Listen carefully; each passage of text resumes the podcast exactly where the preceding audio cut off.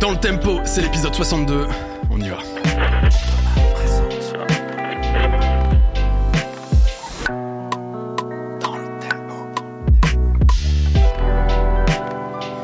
J'ai choisi la version courte, énergique et énergique, très. Euh, oui, parce que tu sais, il y a eu des commentaires en disant non mais version courte c'est bien et tout. Alors je pense que je vais alterner comme tu le disais. Ouais, mais c'est ce qu'il faut faire. Un trop long, un trop courte. Ouais, ouais c'est ce qu'il faut faire. L'alternance, ça a du bon. Hein. Absolument. Ça va. T'as dépend dans quel domaine euh, même politique, c'est bien d'alterner. C'est vrai, tu penses Ouais, je pense. On, peut en parler avec Flavien, il aime bien apparemment, il s'intéresse à la politique. Eh ben, c'est très bien. Ça, voilà, on, on, va parler en fait de politique, on t'avait pas prévenu. Non, bah, Fanny est, refaite là d'à côté. Alors tu votes pour qui? Non, euh, Oui, on présente notre invité parce qu'on l'a cité dès maintenant. Oui, euh, allons parti d'Az. Ouais. C'est Flavien, Flavien Berger. Salut Flavien. Salut. Merci d'être avec nous. Comment tu vas? Ça va bien, je sais pas qui regardait. Vous parlez pas qui regardait, on parle en même temps. Tu peux... Regarde là, c'est toujours mieux. Qu'est-ce qu'il raconte Qu'est-ce qu'il raconte Non, j'ai quand même pas indiqué qu'on est dans DLT, Daz. Qu'on souhaite la bienvenue évidemment à tous nos auditeurs, à tous ceux qui mhm. nous regardent aussi sur YouTube. On parle de musique tous les 15 jours dans cette émission. Mhm. On aime recevoir des artistes et ça tombe bien puisque effectivement c'est un artiste qu'on reçoit, Flavien, Flavien Berger. Euh, il faut que je te présente rapidement pour ceux qui éventuellement ne te connaissent pas. Euh, tu es euh, donc auteur, compositeur, chanteur, tu réalises, tu produis, tu, fais absolument tout en fait sur tes albums globalement. Ouais, jusqu'à la partie technique du mix et du mastering et tout ça. accompagné Ouais. Ouais. Bah c'est super dur de mixer. Enfin. Surtout quand c'est ses propres morceaux. en fait, je pense qu'il faut avoir un tout petit peu l'esprit scientifique. Ouais pour ne serait-ce que comprendre physiquement ce qui se passe. Et euh, moi, je, je, bloque un peu à des endroits. Mmh. Donc, euh... oui. Et puis en fait, en effet, surtout ces propres morceaux, t'as raison parce qu'il y a des mmh. trucs qu'on n'entend plus, comme si on avait euh, eu le cerveau un peu creusé par les mêmes fréquences qu'on écoute, et on sait plus ce qui est intelligible ou pas, surtout au niveau de la voix. Mmh. En fait, le mix, je pense que c'est hyper important dès que tu te mets à dire des choses qui sont censées être intelligibles, quoi. Est-ce que ça te va si on dit que tu t'illustres dans de la musique électronique, format un peu chanson, pop Ça te, ça te convient euh, globalement? Ouais, c'est le jeu. Je crois que c'est le jeu de ce cycle que je viens un petit peu de terminer là avec mes trois albums. C'est que j'ai essayé de faire de la pop, de la musique populaire euh, qu'on comprend, euh, qui fait pas trop foncer les sourcils. Quand, genre, c'est quoi cette forme de truc bizarre Qui est pas forcément la musique que j'écoute moi. je suis un peu curieux de ce qui sort, je suis un peu curieux de, des musiques populaires qui ont un petit peu forgé les, les décennies passées, mais c'est la musique pop française dans ce moment, c'est pas la musique que j'écoute quoi. Euh, donc euh, c'est aussi ça qui m'intéresse un petit peu, c'est que hum, j'essaye de faire mon, mon sillon là-dedans. Mais euh, ouais ouais, globalement c'est de la pop française quoi. Il y a, tu as derrière toi. Alors je sais pas comment on les présenter. Il faudrait que tu nous dises toi quel terme tu utilises, parce que tu as trois albums majeurs entre guillemets qui sont Léviathan en 2015, Contretemps en 2018, et puis plus récemment Dans 100 ans en 2023. Mais tu as des espèces d'albums entre entre ces grands albums pour lesquels tu fais de la promotion, etc. Tu en parles beaucoup, tu les mets en avant. T'as aussi ces espèces de je sais pas, tu reviens un peu sur l'album précédent, mais d'une manière différente, t'offres un regard un peu différent. Euh, comment t'appelles appelles ça des albums aussi? C'est, Tu vois, je pense à Radio Contretemps. Bah, c'est des albums. C'est juste que pour le jeu de la promotion, on dit que c'est un peu des contre-albums ou des albums miroirs. En fait, j'ai une manière de travailler qui est que je crois que je comprends maintenant aujourd'hui ce que c'est que ces contre-albums qui sortent tout le temps un an après le, le gros album. C'est que hum, quand je fais des albums, je fais plein de morceaux en même temps. J'avance, tu vois, plein de, plein de, plein de pions. Et puis pour raconter l'histoire des albums euh, principaux, ben il faut que j'en sélectionne certains. Ce qui veut pas dire que les morceaux qui sont pas sélectionnés sont pas aussi bien ou sont pas ou sont moins bien ou sont pas finis. C'est que c'est une autre histoire en fait. Il y a plein d'histoires euh, euh, qui, qui, corollaires quoi. Mmh. Et donc ben les morceaux qui ont pas abouti dans l'album principal, bah en fait j'ai quand même envie de les finir et de les sortir et du coup c'est ce qui donne souvent ces, ces, contre-albums donc euh, Contrebande 01 le disque de Noël euh, Radio Contretemps et Contrebande 2 le disque de l'été qui est sorti il y a quelques jours et quelques semaines ouais vendredi là ouais. on en parle un petit peu. Donc c'est pas c'est pas des phases B, c'est vraiment un autre. Euh, non, parce que phase B, il y a un truc un peu Peugeot quand même qui est genre. Ça a pas fait le C'était pas les singles, tu vois. Il y a pas ce risque quand même un peu de dire ouais vas-y que le public le prenne en mode c'est un peu les chutes, tu vois, c'est genre. C'est ça. En fait, euh, c'est ça. Le, les chutes, je comprendrais dans le sens où, euh, par exemple, je pense que pour un film de cinéma, ce serait ça. C'est c'est des scènes qui n'ont pas terminé dans le film. C'est impossible de faire un film avec des scènes qui n'ont pas terminé dans un film. Enfin, ça doit, ça a dû arriver, mais c'est très rare. Or, en fait, des morceaux de musique, ben, c'est pas inclus dans une narration comme dans un film. Du coup, moi, en fait, pour mon dernier album dans 100 ans, j'avais plusieurs thèmes. Il y avait aussi un peu un thème qui était l'été, aller à la rivière, un truc un petit peu qui, qui euh, célèbre aussi la, la simplicité des rapports humains, de faire des trucs simples, faire des trucs qu'on kiffe. Et il n'y avait pas la place dans cet album-là. Et en fait, ça, ça, ça, avait la place dans un disque spécialement pour ça, quoi. Donc voilà aussi, c'est quelle thématique je veux mettre en avant et comment je suis prêt à parler d'une thématique aussi. Par exemple, là, dans mon dernier album, j'évoque un peu l'idée du diable, mais j'ai mis deux disques à, en parler, à savoir en parler, ouais. J'ai, ouais, dans Dans 100 ans, je parle du diable un peu, et encore un peu de loin, mais j'ai mis hyper longtemps à savoir comment je me positionnais par rapport au diable. C'est, euh, il faut dire que c'est aussi euh, assez productif parce que euh, tu vois à chaque fois qu'il sort un album, il sort tout de suite un album mm. derrière un an après. Et puis il y a aussi un peu de BO de film. Euh, tu, euh, j'ai bien aimé d'ailleurs cette que je connaissais pas, je t'avoue, avant de me pencher un peu sur sur ta discographie pour cette émission, de la friche, une espèce de mixtape, un peu un peu lofi ambiante. j'ai trouvé très cool, mais je connaissais absolument pas ce truc. T'en parles peu? Ça c'est la musique, si tu veux, si on devrait utiliser le mot de naturel. Euh, c'est la musique que je fais le plus naturellement. C'est la forme que prendrait euh, la, musique comme elle sort vraiment assez rapidement de mon cerveau, sans beaucoup de retouches, sans différentes phases de production, sans beaucoup d'écriture, de paroles aussi. Il y a peu de paroles. C'est quasi instrumental. C'est quasi instrumental. C'est un peu moi la musique que j'écoute plus. Tu vois, j'écoute beaucoup de musique ambiante. Ah, je sais pas si c'est de la musique ambiante, mais on va dire que c'est un peu de la musique domestique, quoi, mmh. genre. Euh, Plantasia ou des trucs comme ça où il y a des thèmes qui émergent mais c'est jamais très euh, grandiloquent voilà et, c'est marrant du coup pourquoi est-ce que si cette musique là elle est naturelle pour toi pourquoi tu t'en éloignes en fait, euh, dans ta production euh, majeure bah, Parce que je pense qu'il y, a il y a une idée de d'exercice avec les albums qui est que je en fait la musique quand j'ai quand on m'a dit bon bah là tu peux faire ton premier album avec mon label Pan European, j'avais déjà sorti deux maxi. Mhm. Euh, je me suis dit, ok, let's go, il y, a un truc à raconter, il y, a une exigence formelle à atteindre. Et donc, euh, je me suis un petit peu euh, mis la pression pour me dire, ok, il faut que je réussisse à faire des morceaux qui ont un peu des structures classiques, avec des couplets, des refrains. non pas dans une velléité de, disons, de succès ou quoi, c'était plus... respecter un exercice. Faut que j'y arrive. Faut que je, faut que je vois si je suis capable de faire ça. Quoi. Parce que ça te fascinait? Ouais, un peu, ouais. Il y a, dans l'idée de la pop, il y a un truc quand même un peu. Euh, c'est un peu une quête, quoi. Et c'est quoi qui te fascine derrière ça? C'est le fait de toucher un, beaucoup de gens? Ça, bah, Justement, euh, disons que dans le mot pop, y a, ça induit le fait que ce soit populaire, donc que ce soit connu, donc ça touche beaucoup de gens. C'est vrai que généralement, on parle de pop une fois que c'est connu. On parle peu de pop pas connu. Ça serait un autre mot? Mais euh, c'est bizarre. Expérimental. Ouais, tu vois, alors que c'est juste peut-être de la pop qui a pas marché. mais euh, de la non pop du coup. mais en effet, je sais pas pourquoi je me, je me. En fait, je, cette musique, elle existe, celle que je fais naturellement comme de la friche. En fait, je passe beaucoup de temps à, à, à, composer, à faire des cassettes chez moi que je que je trie, que je sélectionne.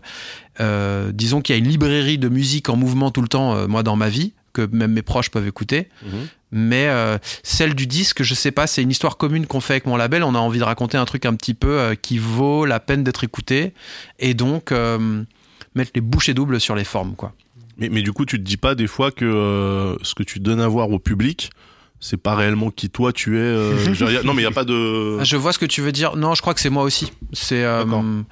juste une autre facette, quoi. Mais ouais. Et puis elle existe cette musique, c'est-à-dire que c'est pas parce qu'elle sort pas forcément, mm. qu'elle n'existe pas. Je, je, je sais en mon fort intérieur que c'est aussi ce que je fais. Disons que ce serait, je vois ce que tu veux dire, ce serait qu'il y aurait un mot un peu plus cosmétique qui serait celui euh, des grands albums qui. Euh, ou, que, ou, que, même toi, euh, d'un point de vue personnel, comme on, on parle souvent quand on parle de la musique, d'authenticité, de spontanéité, et qu'on a tendance à dire oui, il faut pas trop calculer. Alors que c'est faux, c'est une industrie, tu vois, donc c'est normal aussi d'avoir des plans de bataille, tu vois, mais te dire que à un moment donné, peut-être que les gens il t'apprécie parce que souvent tu as un rapport en plus très intime à la musique. C'est-à-dire que tu vas écouter un morceau, tu vas aimer le morceau et du coup, par rebond, tu vas aimer l'artiste. Est-ce que toi, tu peux te dire à un moment donné, putain, les gens, ils m'aiment pour ce que je suis pas réellement, tu ah, vois, euh, Non, non, je vois. Bah, il y a, y, a, y a souvent cette, euh, cette, ce truc, euh, je pense que certains artistes ont, dû vous le dire. Parfois, il y a des gens qui viennent te parler d'un morceau et tu te dis ah ah ouais, t'as tes ce genre de gens, ce morceau-là de moi. Alors que j'aime tous les morceaux que j'ai faits, tu vois. Mais c'est juste que tu hiérarchises un petit peu parce qu'en fait, tu vas chercher aussi de l'inconnu dans le public qui t'écoute. Enfin, c'est un autre truc. Mais ce que je voulais dire, c'est que je crois que la, moi, je veux questionner la la notion d'authenticité en musique. Je trouve ça mhm. super intéressant qu'on parle d'une musique qui serait authentique et une musique qui serait pas authentique Parce que plus j'y réfléchis, plus je crois que dans, tout le, dans tous les processus musicaux, il n'y a jamais de moment où quelqu'un n'est pas sincère quand il est en train de faire un truc. Mhm. Euh, donc on a l'image de la musique commerciale où il y aurait par exemple des DA qui diraient il faut faire ça, il faut faire ça, il faut faire ça, mais je crois que même dans ces contextes un petit peu euh, euh, artificiels de la musique de, de, de major ou quoi, chaque personne qui fait son travail au moment où il le fait, s'il n'a pas l'enthousiasme de kiffer ce qu'il fait, ça n'existerait pas, je crois. Oui, oui, veut- oui. Après, il y a parfois des que produits quand même Là, aussi. mais, mais même ça, en fait, Ouais. dans, même dans, le- dans le chemin qui mène au produit, je crois que. hum, la- enfin, je vois pas. en- J'aimerais bien qu'on, j'aimerais bien voir ce qu'on appelle une musique pas authentique. J'ai déjà pris cet exemple dans le podcast, mais par exemple, René Lataupe, tu penses qu'il y a une forme d'authenticité? À chaque fois, il est sur Je connais pas. Je connais Attends, pas. il faut que je mette René Lataupe. Tu Ah, j'en parle à chaque fois? Crazy Frog. Vas-y, vas-y. Ah ouais, Crazy Crazy Frog, Frog. Moi, je suis sûr que le, le- la personne qui a fait ça était à Donf et en fait, ça l'a dépassé. Mais Crazy Frog, en fait, le problème, c'est qu'on l'a trop entendu. Mais Ouais. c'est pas au moment où ça a été fait euh, que euh, c'est pas authentique. Il y avait une forme de candeur, tu penses, c'est un vrai Tu vois, genre même euh, genre euh, Benny Benazi, tu vois, genre Ouais. hyper kiffant au moment où il a dû faire ce track, il devait être comme un fou et il devait y avoir de l'enthousiasme. Et après, ça a été marketé et puis c'est devenu. Et donc peut-être qu'après dans l'é- dans l'étape, il y a quelque chose de pas authentique qui est on va mettre des billets pour qu'il y ait des affiches partout, on va le faire passer en radio tout le temps, toutes les tout- Ouais. tous les trois passages, il y a ce morceau-là. Ça, ça c'est sur l'aspect euh, plus marketing du produit, mais euh, justement quand on parle de produit, notamment tu sais avec le les, euh, les méthodes de production modernes où euh, souvent le truc c'est un peu du travail euh, pas à la chaîne mais en tout cas très haché avec une personne qui s'occupe des refrains des top lines des machins des trucs et où à la fin tu sais tu fais un genre de Lego euh, par exemple bah, Surtout entend- dans l'industrie américaine, Oui, ouais, qui existe aussi sur, dans certaines mesures en France, mais moins quand tu même. vois sur les, euh, les, les, les tracks de Rihanna par exemple ou ce genre de, de, de méga stars où en fait ils ont une armée de euh, gens qui interviennent dans le processus créatif et, euh, et où du coup tu peux te dire euh, une fois que t'enlèves les épluchures enfin les pelures tu vois du fruit qu'est-ce Que qui reste reste-t-il de Ouais. cette personne réellement? Qu'est-ce qui, qu'est-ce qui reste euh, au bout Tu vois, une fois que tu as 12 personnes qui sont intervenues sur un projet et que forcément ça l'a orienté aussi, tu vois, peut-être que le produit final correspond pas forcément à l'intention de départ. Ça marche aussi, Je hein. crois pas. Ah, toi tu penses Bah, que... Non, parce que si à un moment ils se mettent à 12 pour faire un morceau, c'est que l'intention c'est de faire un morceau à 12. Ouais. Et que du coup, si euh, Rihanna c'était une songwriter et qu'il lui fallait juste un piano et, et qu'elle racontait, elle le ferait comme ça, je pense que leur, le- leur forme va avec leur intention. Mhm. Et, euh, et, et du coup, ça prendrait une autre forme si ça devait prendre une autre forme. Tu vois, je crois que les, les- enfin, les formes épousent les intentions, quoi. Euh, et encore une fois, tu vois, il y a ce truc où tu imagines un peu un producteur qui Avec le cigare et... Ouais, mais euh, au, euh, le- au moment de la création, je crois pas que ça existe. Je crois pas qu'il y ait quelque chose de, de, de- une espèce de, de, tu vois, de fourberie euh, dans, Ouais. dans la création, quoi. Mais, mais, j'ai- mais j'aimerais bien voir euh, qu'on me prouve le contraire. Mais Écoute- écoutons René Lataupe Ah oui, René nous dis Lataupe. si tu penses qu'il y a de l'authenticité On derrière. fait vraiment ça là. On fait vraiment ça. Pas mal le reggae. Un truc pour enfants. Oui, on peut dire ça comme ça. Mais Oui. c'était- c'était mais c'était euh, c'était un peu de tube euh, sur le moment quand même. hein. Ce qui me plaît chez toi, c'est ton petit bidon. Tes petits poignets d'amour, je trouve ça trop mignon. Même si les sauts dans la. Est-ce que tu pensais qu'on écouterait ça un jour dans DLP Putain de Daz merde. Quand tu me prends dans tes bras.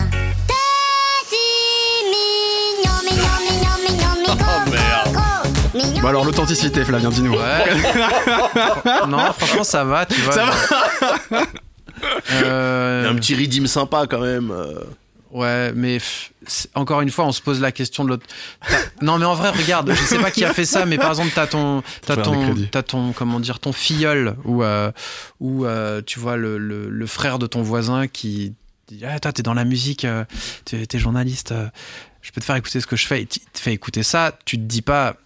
Ce mec manque d'authenticité, tu vois. T'es Ouais. pris. ça- Non, je me dirais qu'il a vraiment pas mauvais goût. Ouais, tout dépend de comment il t'arrive. Là, on- là, je sais pas, t'as sans doute la vidéo, c'est sans doute 8 milliards de vues et du coup, t'es genre, ouais, c'est un produit. Mais pareil, je pense que dans le processus de ce qui a été fait ça, à part peut-être une petite appropriation culturelle au début et, et quelques Sur reggae. Les ouais. quatre accords les- qui marchent dans, dans la pop musicale depuis 100 ans, mais euh, Je sais pas, ouais, bon, peut-être René Lataupe. c'est bon, j'ai réussi à faire plier Flavien Berger, il admet. Comme ça. Bon, pa- pa- Je suis content d'avoir écouté René Lataupe. C'est vrai Ouais. je, je suis content d'avoir fait découvrir René Lataupe. On a, Ce que j'aimerais bien, c'est que tu Ouais. le fasses écouter à chaque épisode en fait et que je le sache pas. Ah, ça et que tous les épisodes de ce podcast, tu fasses écouter aux gens. On peut peut-être mettre en, en générique. Ça peut devenir le générique de DLT.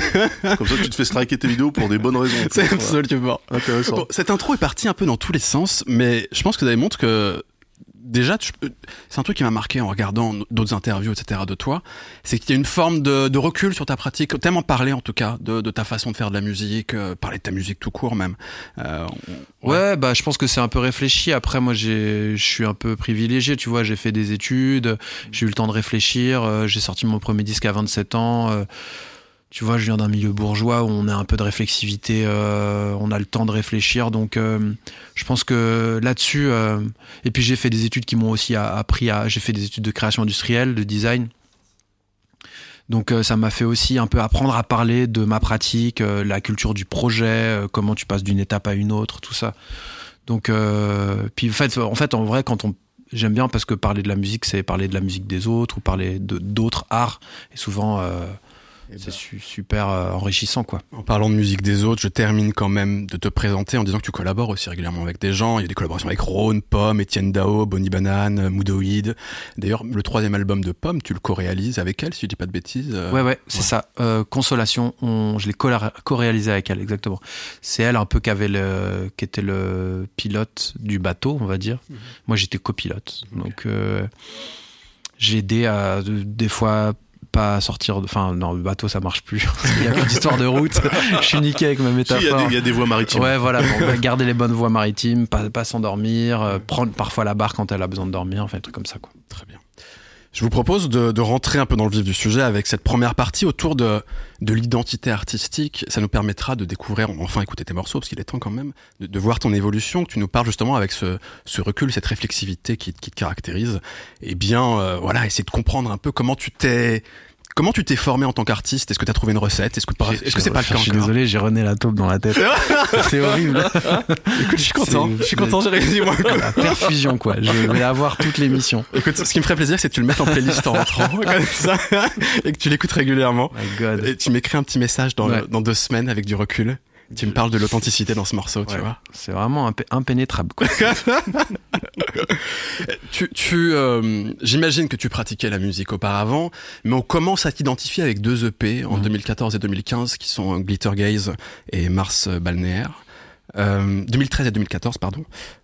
On peut s'écouter. Est-ce qu'il y a des morceaux qui te plaisent de cette période? T'es encore à l'aise avec ça fond, hein, fond. pourrait écouter par exemple? À fond. Euh, bah, ce que tu veux, toi, dans les, dans les disques. Ouais.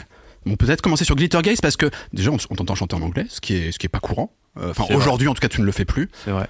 Euh, il me semble que c'est d'ailleurs sur. euh, Il y, avait, il y avait une raison pour ça ou un kiff Euh, un- Alors, euh, pourquoi chanter en anglais? Parce que c'est comme ça que ça venait, et je crois que j'avais pas le jus encore de d'utiliser les mots français pour raconter des trucs. Là, je suis encore dans une espèce de sample de musique imaginaire où, Mhm. en plus, que je dis, je crois qu'il y a des fautes d'anglais. Ah merde. Mais du coup, je raconte que, euh, en fait, ce, ce premier EP, il s'appelle euh, euh, Glitter Gaze, et c'est trois morceaux qui commencent tous les deux par GG. Mhm. Glitter Gaze, Gilded Glaze et Golden Glance. Donc, euh, tu vois, on est dans des concepts un peu de- d'assonance comme ça. Et dans Glitter Gaze je raconte que je suis perdu dans bah, un, euh, gaze c'est quoi une contemplation euh, pailletée euh, et je suis comme dans un dans un labyrinthe. Et donc c'était un peu en fait c'était de la musique psychédélique mais sous forme un peu métronomique tu vois comme du krautrock mais un peu plus un peu plus boosté quoi.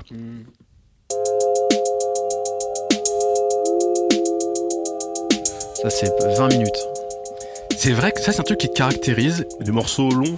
et, et tu le fais encore aujourd'hui, tu te le permets. Ouais. Euh, même dans, dans 100 ans, il y a un, bah, le morceau éponyme Ouais. qui dure 15 minutes. Ouais, c'est ça, exactement, ouais. Contre-temps aussi qui durait un quart d'heure. hein. ouais pareil Ouais. et euh, Léviathan aussi Ah là là. C'est les, bah, c'est le, c'est le tricks en fait. C'est les morceaux éponymes du disque, c'est les morceaux longs du disque. Enfin, morceaux longs, du coup, là, euh, en l'occurrence, sur euh, Glitter Gaze, les morceaux courts, ils font quand même 7 minutes. J'avoue. Ça va. tu vois, c'est. Je me permets d'avancer un peu alors comme c'est 19 minutes. Bien sûr. Pour qu'on découvre un peu plus. Ça en fait, c'est euh, né d'un. Ah, peut-être que vous l'écoutez, pardon. On écoute un tout petit peu? Ok, ok.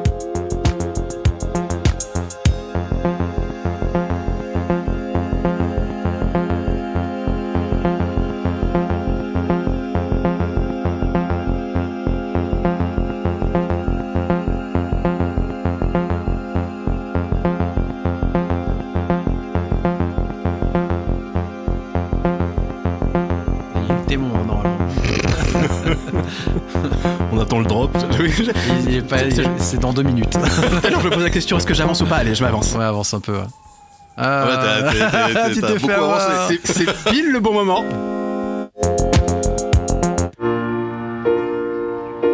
Bon, on voit en tout cas que ça évolue, que c'est progressif. C'est un truc qu'on retrouve d'ailleurs dans ta musique encore aujourd'hui. Je trouve qu'il y a eu une évolution esthétique claire, avec des sonorités moins moins électroniques quand même aujourd'hui, euh, plus acoustiques notamment sur les batteries, etc. Là où t'es vraiment. euh, Mais euh, non, t'es ouais. tu- En fait, ce que j'aime bien avec ce CEP, c'est que c'est comme c'est pas très bien produit, Ouais. dans le sens où tu vois, je j'ai jamais utilisé de compresseurs, de sidechain, de trucs comme ça qui font un peu la marque de la musique des années de 2010.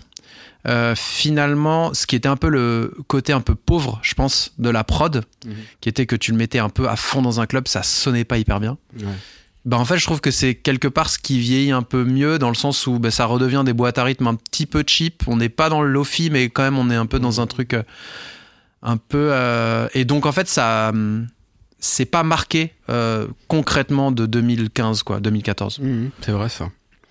Il Ouais, y a... donc ça, ça vivra mieux, en fait. Ça vieillira mieux. En tout cas, je pense que c'est moins. euh, sera moins plaçable moins dans. plaçable, voilà, dans dans la, une dans époque, les, ouais. dans une époque, quoi. Ouais. C'est moins d'un an après, tu sors donc Mars balnéaire, euh, sur lequel il y a notamment un morceau qui va bien marcher à ma connaissance, qui est Océan Rouge, et qui préfigure un petit peu plus euh, la formule que tu développeras, que tu affineras avec le temps derrière. Ça, ça- on s'écoute un, un extrait aussi? Yes. Allez. 12 minutes, je crois, Océan Rouge. 1347. Ouais.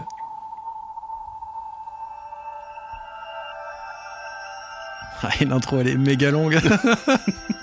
T'aimes bien les intros en vrai, c'est un truc qu'on retrouve De fou, de fou. énormément sur tes Ouais, c'est vrai. Et je, je me suis calmé là dernièrement. Ouais. Et notamment, t'aimes bien faire trancher un peu dans tes intros. C'est-à-dire que, euh, avant qu'on arrive vraiment sur la mélodie Ouais. finale, sur les sonorités, etc., tu nous fais un truc un peu qui a rien à voir, plus ambiante souvent d'ailleurs. Ouais. Et puis ensuite, tu pars vraiment, Ouais. C'est la matière euh, qui, ouais.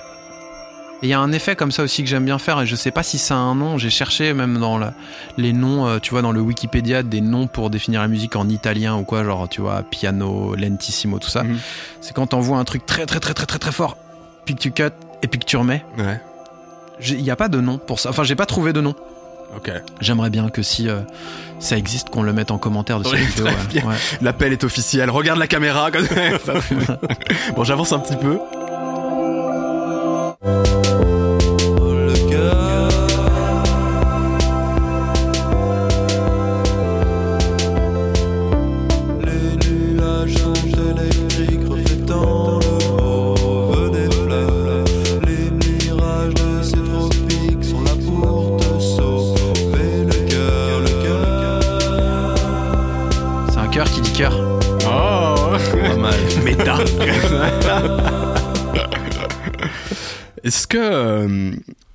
Ouais, tu disais que t'arrives encore à écouter facilement ces morceaux. Tu, euh, tu Ouais, te dis pas, c'est trop loin, Ah c'est plus non, moi, c'est plus. Ah non, non, non. Ah, Dieu, Dieu, Dieu me préserve de ça, de, Ouais. de pas kiffer la musique que je fais ou que j'ai faite. Non, non, je crois que on parlait justement, tu disais euh, qu'en fait, euh, donc moi j'ai sorti cette musique parce qu'en fait j'ai rencontré un label, quoi, Pan European Recording, qui est un label indépendant.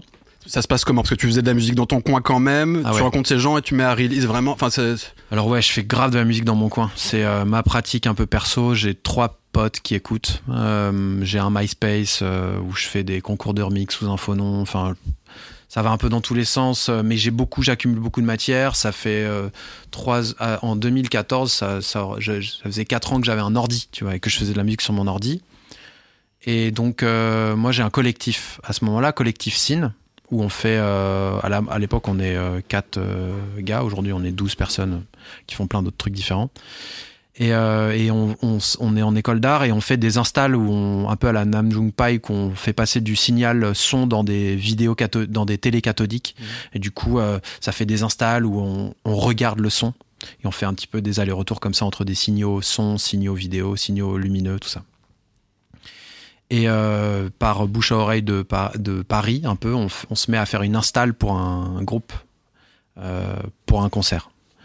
Et, euh, et ce groupe, c'est KFTP, Kill for Total Peace.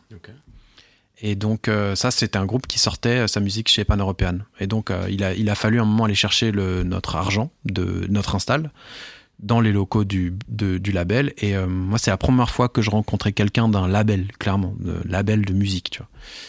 Et donc, euh, à ce moment-là, moi, j'ai fait une petite enveloppe avec une carte SD, avec genre une cinquantaine de morceaux dans tous les sens, des petites images, des petits trucs, et euh, j'ai fait un pack, quoi, ce que je faisais à mes amis à l'époque. Genre, tiens, de la musique, t'en as pour euh, 20 heures, tu vois. et, euh, et donc, j'ai filé cette, euh, cette enveloppe à Arthur Péchaud, le mec qui a fondé le- ce label-là, pour dire, bah voilà, moi, je fais de la musique, si ça t'intéresse. Il y- il y avait quand même cette démarche de potentiellement chercher. euh, Ouais, c'était un peu un, un rêve de genre. Mm. euh, Tu voulais en vivre graver. euh, J'étais loin de l'imaginer. Ça, ça. Ouais, ouais, non, non. Euh, justement, privilège. J'étais pas en train de me dire genre, Ouah, je mets toutes mes billes là-dedans. Moi, j'étais euh, prof dans une prépa, je, je gagnais mes ronds, tu vois. Et euh, mais j'en rêvais, mais j'étais pas en train de me dire, euh, cool. euh, du coup là, je vais peut-être sortir un disque. J'en parlais pas, quoi. J'en parlais pas. Et non, mon rêve, c'était juste qu'il y ait une galette de, de, de vinyle, quoi, avec ma musique gravée dedans. Une fois dans ma vie, c'était genre. Tu vois et, euh, et donc on a fait ça, on a sorti le premier maxi, on a sorti le deuxième maxi, et après on s'est lancé dans l'album. Et moi, c'est un an après la sortie de mon premier album que j'ai tout arrêté et que j'ai fait que de la musique. Mais, mais du coup, euh, quand t'arrives, toi, tu dis que tu appartiens à un collectif. Mhm. Mais toi, par contre, quand t'arrives euh, dans le label, c'est ta musique à toi que tu Ouais, veux. c'est ça. Ouais. Oui, parce qu'on faisait de la musique avec le collectif, mais beaucoup moins que moi. Et moi, j'avais vachement abouti euh, une, euh, bah, une esthétique ou en tout cas un.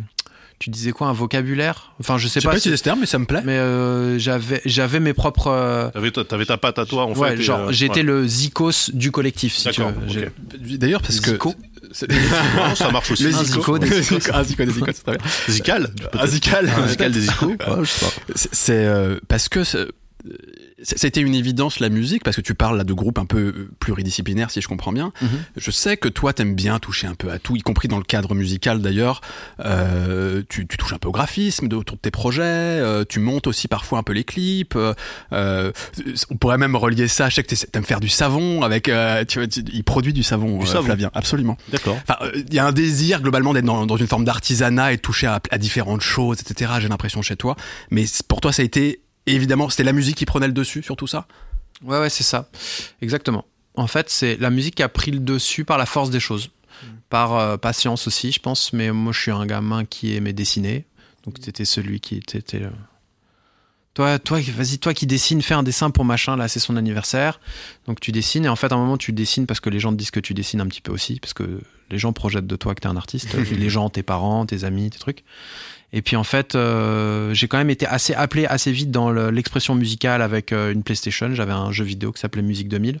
Tu sais qu'on en parle, ça revient très régulièrement Ouais. dans cette émission de, des gens qui ont commencé avec musique 2000 ou EJ ou des choses comme ça. Ouais. Ça a initié plein de gens. à la IJ, musique. c'est assez différent parce que IJ, euh, en tout cas IJ 1 et 2, tu pouvais pas composer. Tu prenais des samples et tu les mettais, Hmm. ce qui en fait était assez euh, Limitant. limitant. Hmm. Alors que Musique 2000, c'était vraiment un- un- une do, tu vois. C'était, euh, t'as une banque de samples. De Musique 2000, tu pouvais même sampler. Bon, vous en avez déjà parlé plein de fois, mais tu pouvais sortir ton disque. Enfin, c'était un moment, tu sais, les moments où les scaphandres, ils sortent de la station Mir et ils sont dans l'espace, ils sont même pas accrochés. Ouais. Bah, c'était ça pour moi. Tu sors ton disque de jeu vidéo et il y a plus de disque de jeu vidéo dans ta console et elle tourne quand même toute seule. Tu mets un CD, tu le samples, tu ressors le CD, tu remets disque de vidéo.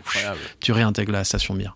C'était trop beau quoi. Et donc tu pouvais sampler un tout petit peu avec des bitrates abusés, mais euh, abusés bas. Du coup il y avait très peu de place.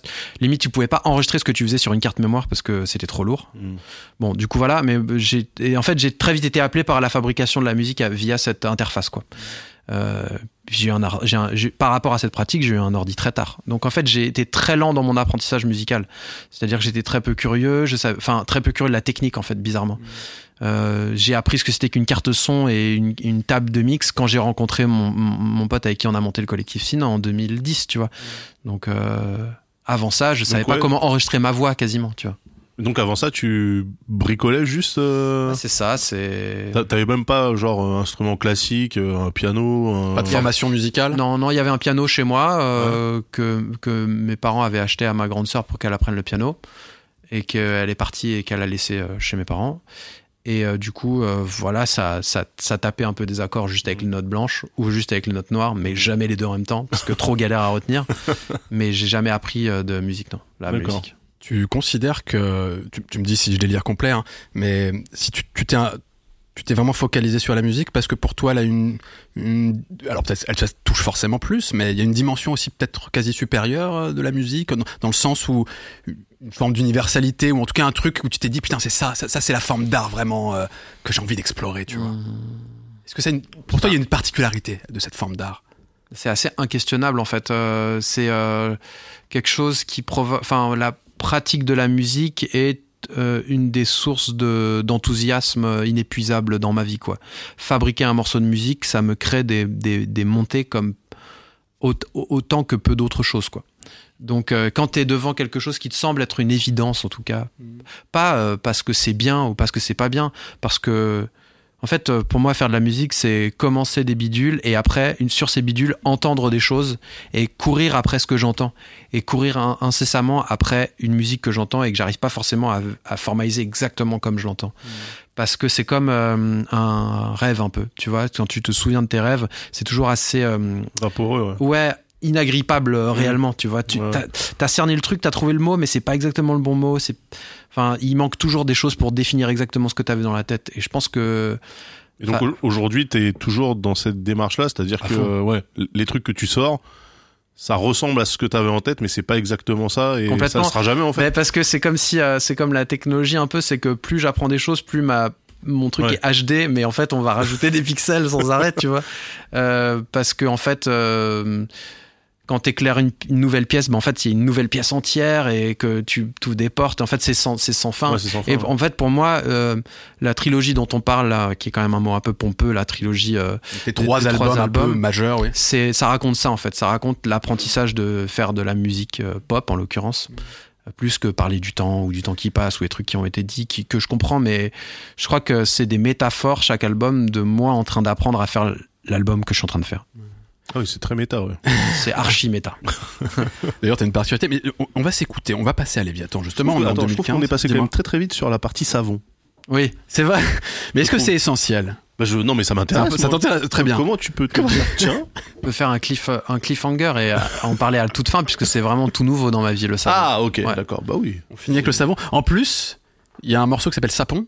Ouais. euh, sur le tout dernier album, tu vois, on pourra en parler à ce moment-là. Enfin, bref, ça peut. Ok, ok, peut coller comme ça, ça je, je m'en- je- je m'en rappellerai. On se replonge en 2015 comme ça. Oui, on Allez, compte sur toi pour nous rappeler qu'il faut sûr. parler de savon. Ah, bien sûr, bien sûr. Je suis intrigué.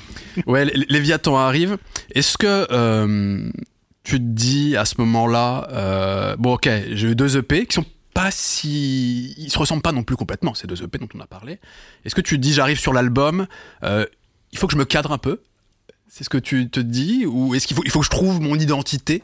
En fait, il y a un truc intéressant, c'est que euh, entre mon album et mes deux premiers EP, euh, bah, je chante quand même pas mal dans Mars Balnéaire et dans Océan Rouge et tout ça, mais il y a toute une partie de songwriting que Arthur, euh, donc le patron de- du label Pan-Européen, il connaissait pas de moi, euh, c'est-à-dire une partie de moi qui fait des chansons piano-voix, quoi. Et donc un truc un peu plus chanson, en fait. Euh, euh, et, euh, et donc il y avait une nouvelle, une espèce de nouvelle, euh, enfin un perspective en plus, ouais. Un Ouais. truc, un- ouais, c'est ça, un nouveau, un nouveau élément de vocabulaire dans dans la hum, dans le dans, dans le disque. Et en fait, pour moi, le disque, je l'ai pris comme ça et je l'ai pris comme ça pour les disques d'après, c'est-à-dire que j'ai plusieurs thèmes que j'entremêle et que ça raconte un peu une histoire globale. C'est pas un disque concept album où tu rentres, euh, c'est parti pour une heure dans le voyage du disque. C'est pas ça, mais c'est plus que chaque morceau en fait parle, euh, ont des trucs en commun et communiquent les uns avec les autres. Voilà. Parce que si je dis pas de bêtises, avant même de te mettre à composer un album, tu t'arrêtes sur une forme de, de thématique ou de concept. Quand même? Ouais, ouais, c'est ça. En fait, euh, je. Je une approche très intellectuelle quand même de la Bah, musique, non? j'ai- étudiant, euh, étudiante, je dirais. Je, je, je m'arrête pas sur. Enfin, j'arrête deux ou trois thèmes, généralement. Et puis, je les fais moirer comme ça, ce qui fait que ça crée des nouveaux thèmes, tu vois. Bah, euh, Léviathan, c'est les abysses, quoi. Parce que j'aime bien l'idée d'un disque comme exploration. Et euh, j'aimais bien l'idée qu'on connaisse moins bien les fonds marins de notre planète que la Lune, par exemple, ou que l'espace. Alors qu'on est au-dessus, enfin, c'est vraiment notre vaisseau Terre. euh, il y a des trucs qu'on connaît pas, on sait pas y aller. Moi, j'aime bien cette idée-là. Tout comme moi, qui va plonger dans la Zikmu, quoi, et qui Mm. sait pas euh, ce que ce qui va en sortir. Et puis il y a le disque, il y a le thème de bah, le, le côté forain de la musique, divertissement, la fête foraine. Puis déjà, quand tu les mets tous les deux ensemble, ça crée d'autres thèmes, voilà. Mais comment t'en arrives à ça? Pardon, d'Assa peut-être, mais euh, Non, non, non, non, c'est intéressant. parce que, pa- parce que alors certes, tu avais une pratique musicale depuis des années, mais tu vois se dire, ok, moi quand je vais m'attaquer à des albums, je vais trouver quand même des, des concepts ou des idées que je vais faire s'entremêler, même si ça raconte pas complètement une histoire. Là, sur cet album, j'ai envie de plus faire des formats chansons, de plus chanter, etc. Ça sort pas de nulle part. C'est quelque chose que tu as construit sur le sur le temps. Euh, comment tu t'es forgé cette identité? Comment tu t'es dit, bah ce que je vais proposer, c'est ça. Euh, dans, le, cas- de Léviathan, c'est qu'en fait, chaque morceau existait déjà sous forme de bribes, quelque part. Je vous parlais des cassettes audio plus tôt. En fait, chez moi, j'ai comme des carnets, mais c'est des cassettes audio. Euh, chaque fois que je bosse et tout ça, des fois, clac, j'enregistre ce que je fais. Encore aujourd'hui, tu utilises ouais, des cassettes de fou. Encore plus aujourd'hui qu'avant, en fait, parce que j'ai plus de thunes pour acheter des cassettes. et avant, j'en avais plus, bah, je peux plus faire de cassettes, faut que je retrouve, faut que j'aille dans des. euh, des Mais des euh, cassettes, euh, ben, même pas des ADAT ou des trucs, des cassettes. quoi, non, des- cassette audio, stéréo. ouais. C'est un peu le médium qui me suit depuis que je suis gamin, en fait. Et, euh, et donc, en fait, j'avais ces bribes-là. Et donc, chaque morceau existait pas encore vraiment. On a, on- maquette, j'aime pas non plus trop l'idée parce que dans l'idée, une maquette, ça voudrait dire que c'est pas fini. Or, ces trucs, ils auraient pu être finis, mais j'ai décidé de les pousser aussi. Euh, donc, euh, on a un morceau comme euh, La Fête Noire, ou un morceau comme Léviathan, ou un morceau comme Vendredi. Tout ça, ça existait sous forme de hum, morceaux un peu pas aboutis ou. Et qu'ensuite tu intègres dans quand tu commences à avoir une idée plus claire de ce que tu veux faire, tu dis ok, je vais retravailler toutes ces ébauches, ou en tout cas ces morceaux quasi finis, mais que je peux amener dans une autre direction qui correspondrait au tout que je veux créer. C'est un peu ça l'idée? Euh, bah c'est ce que je racontais, c'est un peu tous les faders en même temps ou tous les pions en même temps et puis et puis après il y en a qui, qui marchent ensemble ou pas. Euh, mais il y a aussi ouais il y a les enfin bon bref il y a les mots aussi il y a les, mots qu'on met dans les chansons quoi. Il y a des mots qui trouvent pas leur place jusqu'à un moment où boum en fait euh, euh, euh, ah bah c'est dans ce mot Léviathan en fait il arrivait hyper tard ce mot. Le disque il existait quasiment déjà et en fait ce morceau Léviathan il est devenu c'est au moment où il me fallait une rime en temps, parce que je voulais parler du voyage dans le temps.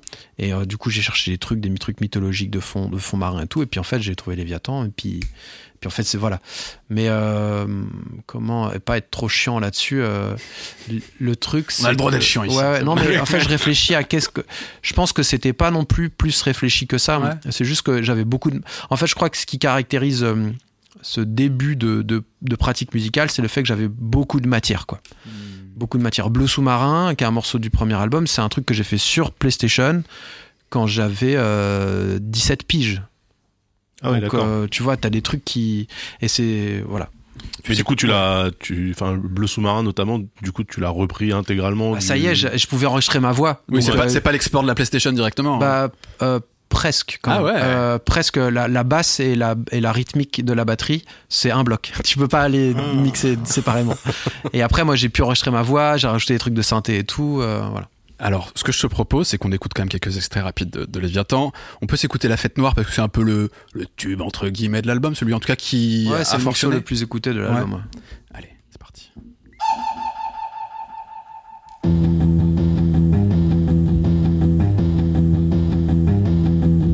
Je plonge à l'envers, attiré par l'extase. Un tourbillon vert illumine les sirènes. Le reflet des flambeaux dans voyages, c'est la fête foraine. Le plus beau des c'est la fête foraine. Oh, la fête foraine.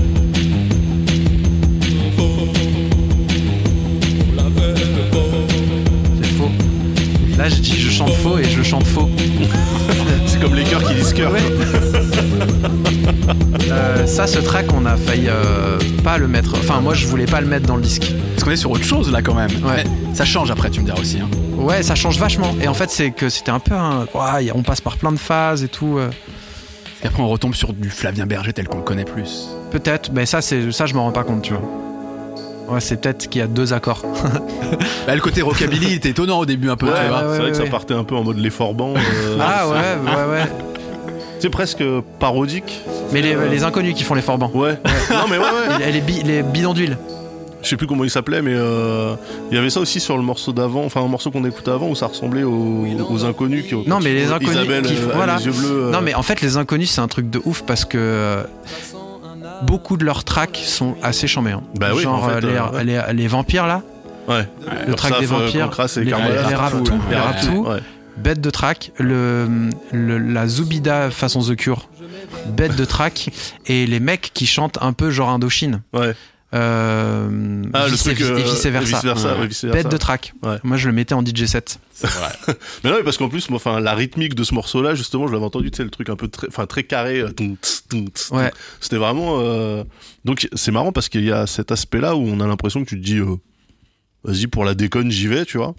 Et puis après, effectivement, le, le- Ah bah. on avance dans Bah. le morceau et. Ah, ah bah, ah là, on- bah, je- juste, je mets un petit peu la suite. C'est vrai qu'on est complètement sur autre chose. J'extirpe ma tête hors de nos. En fait, il y a eu un moment. euh, pardon, j'arrive pas à écouter. Laisse découvrir un peu les gens. du coup, il y a des plans de nous qui écoutons. Je Ouais. suis seul avec Comme ça, avec l'air pénétré, tu vois. Sous la surface de l'eau. Ce que je tiens à dire quand même sur cet album, pour, pour continuer un peu sur, sur Léviathan, c'est que euh, un truc qui, qui restera, c'est que même si, alors là tu vas, euh, un format chanson assez clair sur ce morceau-là, euh, on peut se mettre un extrait de Saint-Donatien qui est plus expérimental. par Ouais, carrément. Euh, et tu tiens à garder ça, j'ai l'impression, parce qu'on le retrouve même sur tes derniers disques, quoi. Un extrait de Saint-Donatien.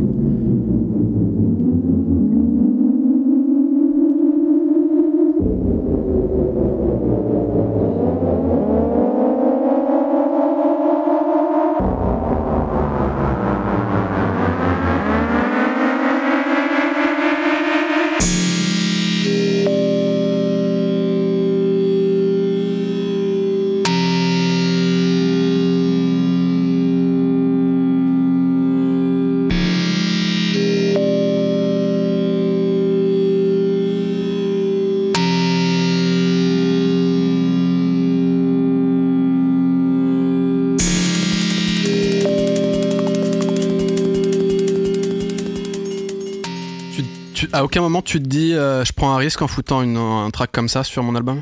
Non, non, non, non. Bah non. En fait, euh, je prends un risque en faisant de la pop, je pense. Enfin, vraiment, euh, c'est l'inverse. C'est le risque, il est là. Il est de faire un truc euh, ni fait ni à faire dans une forme entendue. Alors que aller dans des phases comme ça, moi, je Là, c'est plus toi, du me coup. délecte. Ouais. Mais c'est pas plus moi ou moins moi, je- parce que encore une fois, quand tu dis ça, il y a une idée un petit peu de comme si je m'étais un peu perverti à Ouais, de faire la ouais. alors non. que je crois, je crois pas parce que je crois que je suis ce que je décide de sortir. Mm. Mais c'était, c'est-à-dire que ça, c'est de la musique que, enfin, disons que des formes un peu plus, euh, un peu moins euh, reconnaissables, c'est plus la musique que j'écoute, tu vois. Mm.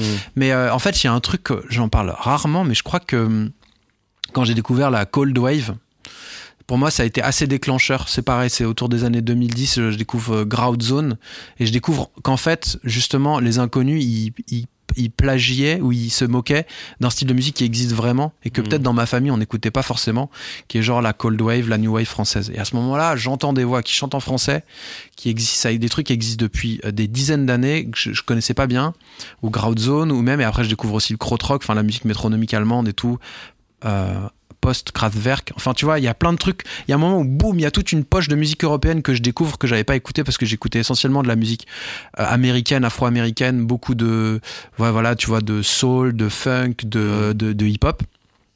Et il y a une espèce de poche où tout à coup le groove a disparu, Mm. mais où tout à coup il y a presque une, une- plus une place pour moi, quoi. Mm. Euh, et euh, Pourquoi, Pourquoi plus une place Il y, a- ouais. y Bah, avait euh, bah, je, je sais pas, tu, je sais- pense. tu savais pas le faire, le groove? Euh, une histoire de légitimité ou de te dire. Je euh, pense qu'il y a une, un- une- il y a l'appropriation culturelle Ouais. inconsciente, enfin la peur de l'appropriation culturelle inconsciente à ce moment-là dans ma tête. Mm. Euh, il y a aussi un truc où en effet, euh, tu feras jamais aussi bien des accords d'un mec qui a appris l'organe, euh, l'orgue pardon, qu'un mec qui a appris l'orgue ou qu'un un ou une organiste.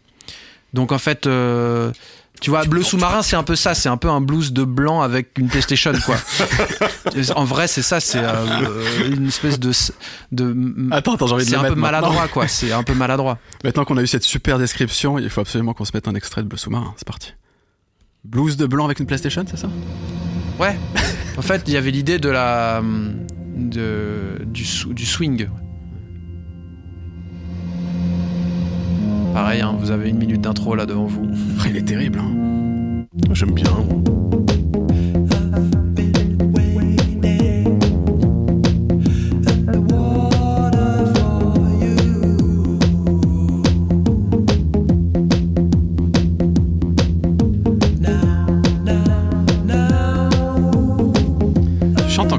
Tu chantes encore en anglais à ce retrouveras pas sur tes albums suivants. Non, pas sur les albums. Là, j'ai sorti un morceau il y a deux ans qui s'appelle Deep Sea Blue Song, qui est en, anglais, mais c'était pour un projet avec, euh, avec une autre artiste. Mais euh, ouais, euh, là, à ce moment-là, je suis encore en train de. Enfin, je suis encore en train. Si je chante en anglais, c'est que j'imite un peu de la musique que j'ai écoutée. Euh, qui est majoritairement en anglais. J'ai- réalisé qu'en fait, petit, j'écoutais de la musique dont je comprenais pas les paroles, comme beaucoup, Mmh, comme tout le monde, tout le monde hein. Ouais. mais c'est quand même zarbique de dire euh, t'écoutes euh, et du coup tu retiens tu vois les je pense à euh, No Diggity Ouais, Ah. le Blackstreet, ouais. ouais, je connaissais tous les phonèmes par cœur mais Ouais. je n'avais aucune idée de aucun mot qui était dit tu vois et Ce qui est génial, c'est que même les Américains ils comprennent pas. Donc, euh, Ah ouais, c'est vrai? Ouais, il y a plein de morceaux, genre Michael Jackson. ah oui Il y a des anglophones qui ne pichent pas Ah, un génial. traître mot de ce que le mec raconte. Parce en que c'est cryptique, hein, ouais. Ouais. Genre Smooth Criminal, c'est imbitable, ah oui ça ne veut rien dire. ah tu vois. oui ah oui je vois Ouais, Donc en génial. fait, ça, ça reste. euh, C'est vrai que nous, on n'a pas ça. Dans la culture française, euh, on a la, la culture des paroliers, de, du texte intelligible, etc. À part René Lataupe, et encore, tu vois. euh, On y revient toujours. on a, on a rarement un mec en français qui dit des trucs où on comprend que dalle. bah euh, Christine Ok. Euh, moi, je sais qu'il y a des morceaux de, de Christine and the Queens où je, où comprends, je comprends pas. Mhm. Mais parce qu'elle aussi, des fois, elle place euh, dans certains de ses morceaux des, euh, des trucs en anglais. en plus, ou- il y a anglais-français, mais je Ouais. pense qu'il y a vraiment une période aussi où, bah, bah, Michael, hein, mais il y a une manière de, il y a une prosodie, une manière de d'énoncer qui est euh, Mm.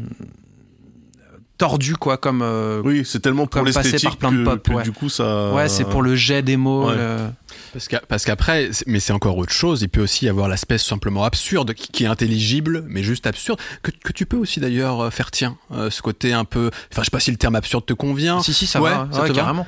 Bah, Je sais que t'es fasciné aussi par Brigitte Fontaine. T'as fait des Ouais. reprises d'ailleurs de Ouais, Brigitte Fontaine. Ouais, ouais, ouais, à fond. Ouais, ouais, bah c'est ça, c'est que du coup, quand la, la voix et le mot, il est assez central et que toutes les oreilles sont focus, et ben c'est assez kiffant d'emmener. euh, Prendre un contre-pied. Ouais, voilà, c'est ça. Ouais. Tu, tu penses que ça va aller là, et puis en fait, euh, ouais, comment on est arrivé On était là, on en est là. Pourquoi Pourquoi la rime, elle arrive pas là où je l'attends Tout ça, Mm. ça c'est ça c'est fun. en, en parallèle de Léviathan, enfin pas en parallèle, mais un an après, donc il y a ce premier contrebande qui arrive.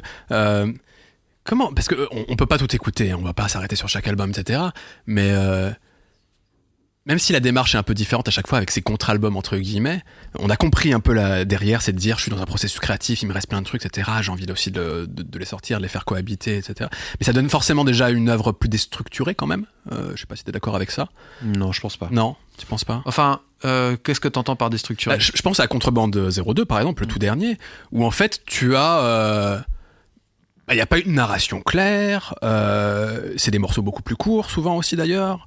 Euh, c'est où je dis une bêtise parce que, parce que sur la sur la friche c'est très court par exemple peut-être que je confonds avec la friche Non, non, contrebande, je pense qu'il y a, y moins de 02. morceaux, ils sont plus longs. Le disque, il fait Ah, 40 attends, je minutes dis une aussi. bêtise attends Euh, tout simplement pour que ça tienne sur. euh, Ah non, à l'époque, on- à l'époque, il est sorti gratuitement et c'était pas en vinyle. On a Ouais, fait un vinyle plus tard. Et tu, tu vois c'est quand même euh, C'est une globalement C'est une heure. tu vois sur Contrebande 02 t'as c'est quoi le, le plus long c'est 5 minutes quoi Ah ouais. tu vois ah non t'as 8 minutes 21 pour 13 heures. Summertime Jam excuse-moi Ah oui. Euh, mais sinon et puis t'as- tu vois les skits par exemple Ouais. Il a mis des, des skits dans, dans le morceau, donc on rappelle ces espèces de, C'est des de interludes. pastilles, Des interludes, interludes. Enfin, globalement, on a- tu vois, il y, a une- il y a une structure quand même qui est pas celle d'un album classique. Mais en fait, si, autres. parce que moi, j'ai, Si. quand t'écoutes euh, les albums de Mob Deep, euh, il y a des skits entre des tous les morceaux. Ouais. Et moi, c'est ce que j'écoutais. Enfin, la- la- les albums de Redman, genre, il y a un skit entre chaque morceau, tu vois. Euh, Moi, je, bon, c'est pas le plus euh, reluisant, mais Ah, j'écoutais beaucoup euh, euh, The, ro- The Roller Coaster Malpractice. Ok. Qui est un des albums de. euh, J'ai dit Methanol, je voulais dire Redman, pardon. Pardon, Redman, ouais. Et, euh, et en fait, il y a des interludes entre chaque morceau qui singent euh, par-ci des émissions de radio, des, des émissions de télé, des, des programmes et tout ça. Moi, ça fait partie, euh, même dans. En fait, parfois, les interludes, en fait, ils sont souvent à la fin du morceau Ouais, et au début du suivant. ou au et- début du suivant, ouais. et ça dépend. Et avec le streaming, en fait, c'est un peu plus compliqué. Donc, Hmm. mieux vaut les séparer parce que du coup. euh, mais même Kendrick Lamar, en fait, il a des interludes entre chaque, chacun de ses morceaux. Après, cet, aspect structure, il vient pas seulement des skits, hein, parce que tu as raison, c'est un truc qu'on peut retrouver dans, dans l'histoire de la musique. Mais typiquement, le, le rapport direct entre plongereuse et rewind, raclure, tu vois, enfin, il est pas. Je, moi, je mets un exemple. conceptuellement, Je je, mets un te, exemple. je te le prouve. Ça, c'est musique 2000. Voilà, tu vois, ça c'est un des morceaux de l'album, Das par exemple. Ça, c'est le truc sur PlayStation Ah, c'est c'est Skit, mais. Ça, c'est un sample du making-of du clip de The Far Side. Où t'as un des. euh, The Drop. Ouais. Où t'as un des rappeurs qui est en train de dire ce qu'il est censé. Ce que le linguiste lui a dit de dire pour que quand ils disent les mots, quand Ça- ils remettent à l'envers, ça sorte. Donc ouais. il a trouvé un, un truc. Et j'aime bien l'idée que ce soit un rappeur qui dise un texte de rap mais à l'envers, donc il dit Mm. plus vraiment un texte de rap. C'est conceptuellement, moi je peux te l'expliquer un peu cet interlude. Certainement, mais tu vois, mon- mon derrière, on met rapport le plus proche du hip-hop que je puisse faire, c'est euh, c'est ça, c'est sampler The Far Side, mais dans le making of d'un clip où il dit les trucs à l'envers. Je comprends. Tu vois, là par exemple, on est sur plongeuse cette fois.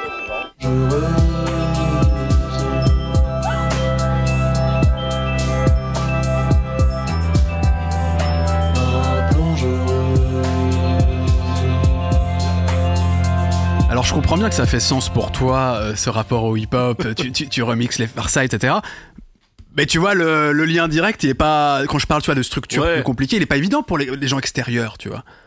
C'est ça qui est super intéressant quand même. Je me rends pas compte. Je vois pas, je vois pas en quoi ça devrait être plus clair que juste des morceaux mis à la suite les uns des autres.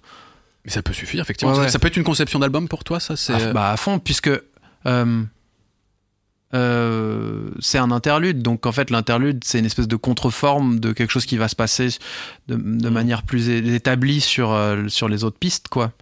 Euh, C'est le tampon un peu entre, entre deux, euh, deux propositions. euh. ouais, c'est c'est c'est un, un truc transitoire. Euh, en fait, euh, quand j'ai commencé à rencontrer euh, Pan Européenne, j'avais un SoundCloud aussi. Je faisais des, des tapes comme ça, hyper pas 40 minutes, 60 minutes. Et, euh, et c'était ça, c'était des enchaînements de, de bribes de choses qui avaient euh, moins de forme que des morceaux d'album. Et je pense que j'ai gardé cette idée de, de transition.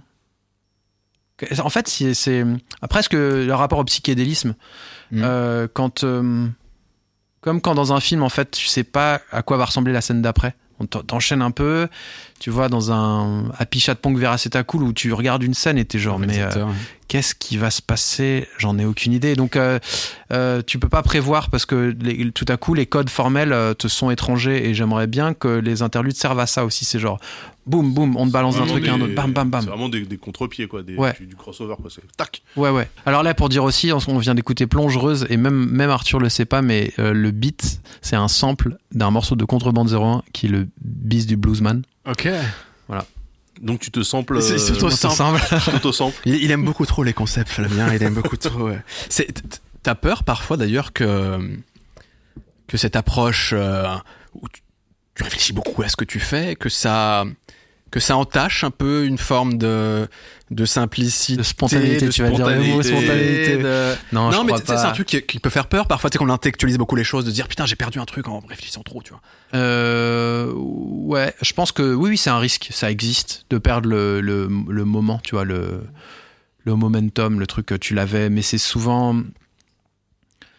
Tu peux pas perdre un momentum avant de faire les trucs. Le momentum, c'est une expression au moment de- d'enregistrer la musique. Donc, euh, euh, moi, je sais que je le, tu peux le perdre. euh, Tu, enfin, t'as une mélodie en tête, tu vas sortir ton téléphone et tu te dis, c'est con, je peux l'enregistrer direct avec le micro tu branches le micro, tu fais le truc, tu fais le truc, tac, tac, tac, tac, et puis. Et t'as perdu la mélodie. J'aurais dû l'enregistrer avec mon micro et je l'aurais eu, tu vois. Ça, pour moi, là, je m'en veux, mais ça m'arrive pas. Mais ce que je veux dire, c'est que dans ces cas-là, je m'en voudrais. Mais euh, euh, je crois que, la- pareil, la spontanéité, je, je fais gaffe à cette idée. C'est un peu comme l'authenticité. Je crois que c'est c'est un peu des idées tiroirs. On, du coup, on met les trucs euh, sans vraiment les regarder. Je crois pas que la spontanéité soit quelque chose de si palpable en musique. Euh, Je crois qu'on n'a jamais été aussi spontané depuis qu'on a des, des, des stations audio digitales dans nos ordinateurs, quoi. Mm. Et donc, euh, je, je crois pas que je réfléchis tant que ça non plus. Je crois que ça mérite d'être réfléchi un petit peu la musique. Euh, je me considère pas comme un cérébral du tout. Euh, Quand même, il y a une approche euh, quand même. Toi, toi, t'as pas l'impression, mais euh, nous, en tant que récepteurs, on dit si quand même. Bah, je trouve aussi. Ouais. Après, est-ce que les cérébraux ont conscience d'être des cérébraux? Je sais pas, tu vois, mais euh, si quand même. Enfin, on sent qu'il y a Ou quand parfois même ils ont peur d'être trop cérébraux et ils osent pas Ouais. l'assumer ou le dire. Dans les... Euh, non, mais en fait, j'ai le temps de faire de la musique aussi. Euh, je pense que je, je crois que quand euh, tu fais de la musique et que ça commence à, à marcher ou que tu as un, un peu, un peu de succès et que tu commences à faire euh, des trucs pour faire en sorte que tu continues à faire de la musique, tu dois faire plein de trucs où tu plus le temps de faire de la musique. Mmh. Euh, je le vois euh, chez mes compères. C'est le même rapport à l'artisanat en fait. Un artisan qui euh, prend du temps pour son craft, pour son art et qui, quand il commence à fonctionner, ben, il a de moins en moins de temps à passer sur les trucs qu'il fait parce qu'il a d'autres trucs à gérer, tu vois. Et souvent, tu te retrouves à déléguer, du coup, et Mm. puis c'est plus toi. Et puis à la fin, il y a quand même ton nom sur le truc, mais c'est plus toi qui a, Ouais. qui a fait le truc. Et... Ouais. Tu vois, non, non, mais c'est Puis c'est t'as vrai, plus de jus, du coup, faut que les autres te proposent des idées parce Mhm. que t'as plus trop d'idées, parce que t'as- t'es crevé, parce que c'est fatigant de. Ça va, hein, je me, c'est- moi, moi, je suis pas fatigué, mais je veux dire, ça peut être fatigant pour euh, certaines personnes d'être euh, sollicité tout le temps de leur personne elle-même. Mm. Euh, tu vois, de. Ouais, les gens veulent un morceau de, de, toi. de, en de- fait. de- de ton Ouais. attention, de ton cerveau, de ton Ouais. truc et tout. Donc, euh, je pense que je peux voir, ça peut arriver de voir des artistes qui ont plus de jus pour faire la chose pour laquelle ils sont écoutés, quoi. Enfin, c'est Mhm. de la musique, quoi. Donc, euh, je- tu vois, là, je, je suis censé faire des trucs et pourtant, là, à la maison, j'étais dans mon, dans mon atelier, quoi. Et puis, j'ai fait de la musique pour, euh, je sais pas quoi. Mhm. J'ai juste fait de la musique parce que j'avais des idées, des trucs comme ça. Et puis tu, tu fabriques. Et puis faut faire. Je fais attention aussi à ne pas faire que de la musique quand j'ai des projets qui me demandent de faire de la musique, Mhm. comme euh, des films, des, des ballets ou, ou des disques ou même des projets plus commerciaux. Euh, tu gardes la important, pratique. c'est euh, important de ouais. faire de la musique sans trop savoir pourquoi ça va être et, sans, et que ça serve à rien aussi. Pour Mm. moi, c'est important de faire de la musique qui sert à rien. Et c'est même aussi pour entretenir un peu des skills, des trucs comme ça, tu Je crois qu'inconsciemment, ouais, il y a un peu un truc de, euh, de, ouais, de- Artisan. Une discipline. Ouais. Ouais. euh, euh, discipline molle. mais ouais, un, truc en tout cas de, de gym de cerveau, un peu, ouais, de arti- artisanal. J'aime Mhm. bien l'idée. Ouais, mais c'est complètement ça. ouais, En tout cas, ouais. moi, je vais pas en studio, tu vois. Enfin, Mhm. je suis pas contre. Euh, c'est juste que ça me panique. Le studio d'enregistrement où t'arrives à 10h et puis tout est branché et euh, Mm. ça sent un peu la bougie euh, qui sent le parfum et il faut être un peu efficace parce que bon bah tu payes à l'heure quand même On paye le temps, ouais, on paye les sessions. et du coup, faut être, faut être bon. Et du coup, moi, je suis, je suis jamais aussi mauvais que dans un studio d'enregistrement avec d'autres artistes, quoi. C'est genre, oh, je préfère être. euh, Même- avec euh, autant d'albums euh, dans, dans Derrière toi, ouais. ouais sous, sous, sous la ceinture, t'as toujours un petit peu ce côté euh, ben, je crois que je suis. anxieux. euh, Ouais, ouais, à fond, à fond. Ah ouais, je pense que j'ai une, bah, j'aurai tout le temps un syndrome d'imposteur. mm.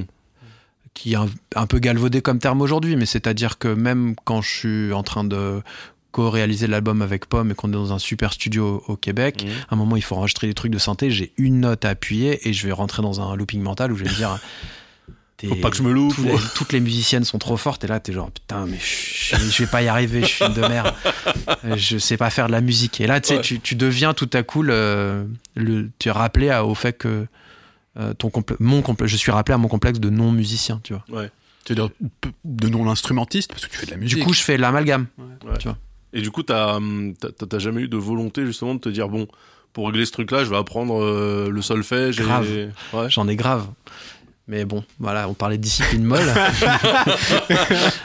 Ouais, je me rêve euh, jouer un peu de la guitare, euh, savoir jouer les idées que j'ai au piano, savoir euh, penser en harmonie, tu vois. Euh, et euh, ouais, si si, mais euh, bon là, je pense que c'est comme c'est comme mon permis de conduire, tu vois. Je, je, je vais, je vais le Un faire jour. un jour. On est, euh, on est en 2018, sort Contre-temps, ton deuxième album. Alors, je, je sais, j'ai déjà lu dire euh, que c'est peut-être celui qui a été le plus compliqué euh, Ouais. à sortir parce que j'imagine qu'il y avait la pression il y a du premier qui avait été déjà une première réussite plutôt globalement, euh, salué par la critique, Je etc. pas compte. Et que tu, là, tu t'es dit que je suis capable d'en faire un deuxième, quoi. Ouais, c'est ça. En fait, euh, il y, a, y a deux trucs. Il y a euh, donc mon deuxième album. Déjà, je vous disais tout à l'heure que le premier album était parti de plein de bribes de choses qui existaient déjà, qui existaient depuis toujours. C'est-à-dire que c'est le premier album, tu mets ta vie à l'écrire, et puis le deuxième album, tu mets deux ans à l'écrire. C'est, je crois que c'est Dao qui m'a dit ça une fois, tu vois. C'est pareil pour tous les artistes, quoi. Deux ans, quatre ans, cinq ans, enfin, ça dépend. Mais euh, et là, je me suis dit, ok, donc je pars euh, de zéro. Moi, je veux pas réutiliser dans toute ma matière, comme un peu un truc écologique de genre, je vais laisser le sol en jachère, et je vais refaire plein plein de trucs. Donc il y a eu ça, genre est-ce que euh, je suis capable de faire des trucs qui vont être des morceaux là maintenant de- Est-ce que je suis capable de composer dans le présent entre guillemets sans laisser les les morceaux vieillir et savoir quoi piquer piquer dedans? Et puis il y a aussi le fait que bah ça y est j'étais musicien entre guillemets. Donc j'étais C'est-à-dire que tu gagnais ta vie en tant que musicien? Il y avait ça et puis je rencontrais d'autres musiciens. C'est-à-dire que avant je traînais pas avec des musiciens et musiciennes. J'étais pas dans un milieu de zikos, j'étais euh, seul parmi des gens qui faisaient d'autres choses. Et quand j'ai commencé à faire mon album, puis faire mes tournées, j'ai rencontré des, des, des comparses. Et donc euh, il y a eu aussi un peu un truc à un moment de La pression des pères. euh, le, le oui qui se moi se pouvait un petit peu se formaliser comme qu'est-ce que ferait machin? Mm. ou qu'est-ce que machin va penser? Machin ou Ouais, machine ouais. ça dépend et du coup euh, c'était pas énorme ça m'a pas bloqué mais c'était genre Oh, il y, a, il y a un nouveau truc dans la pièce là Ouais. Euh, et donc euh, voilà donc c'est le, le fameux deuxième album à mon avis il est un peu il est un peu galère Ça quoi a été quoi la parade pour te décomplexer? Bah, Cette discipline, ça justement, dont on parlait, Oui, c'est ça, c'est persévérer, voilà. persévérer, faire plein de trucs, pas oublier, pas oublier, pas oublier l'enthousiasme en fait. Et puis euh, ça a été quelque chose aussi hyper bien parce que ce deuxième album, c'est le début de et paradoxalement, c'est le début de la collaboration. J'ai pour la première fois des, des collaboratrices sur mon album, euh, euh, Bonnie Banane et Rebecca Warrior, et c'était euh, le, fa- le fameux jeu du, du fit, genre. euh, et moi, ça est venu par pareil, j'entendais, j'entendais leur voix, et j'entendais leur voix parce que je les avais côtoyés, parce que j'étais musicien. Donc euh, voilà, c'était c'était un peu nouveau quoi. On s'écoute. euh, Il y a ce fameux morceau. Je pense beaucoup de gens t'ont découvert, je pense, avec ce morceau avec Pamplemousse. Ah ouais, ah cool. En tout cas, moi, c'est comme ça que je te découvre. Ok ouais. Euh, en 2018, donc. Et bah, j'adore ce morceau, tout simplement. Mais c'était un, un gros tube pour toi quand même, non, Pamplemousse? Pas tant que ça? Ah moi je crois que j'ai jamais fait de tube. euh, jamais- on- Oui, non, comme tu on appelle exagères. le Mais ce que, ce que je veux dire, c'est que c'est un, un morceau un- qui pourrait être single entre guillemets, tu vois, que t'as clippé, que t'as, enfin, tu vois, ce. Ah on l'a kippé bien plus tard. Ouais. Euh, parce que mon pote Tristan il avait fait plein de vidéos de son chien euh, amoureusement et du coup on l'a on l'a clippé euh, des années plus tard. Euh, en fait je pense que les, les gens qui cliquent sur un morceau que j'ai fait pour eux c'est leur tube. Euh, tu vois, après j'ai ceux euh, un peu les, mais en fait il y a très peu de différence d'écoute. euh, je vais faire un peu, le- je vais un peu flexer là, mais il y a peu de différence d'écoute entre chacun de mes morceaux. Il n'y a pas un track avec un zéro de plus que les autres, tu vois.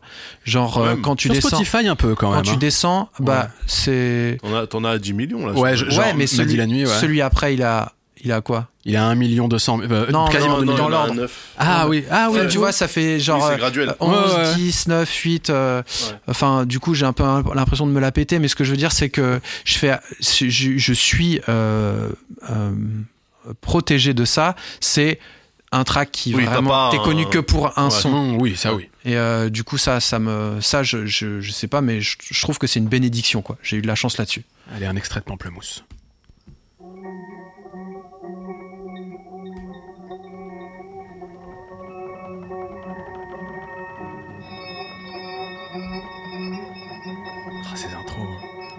Ouais, de fou. Pareil, je pense que c'est une minute.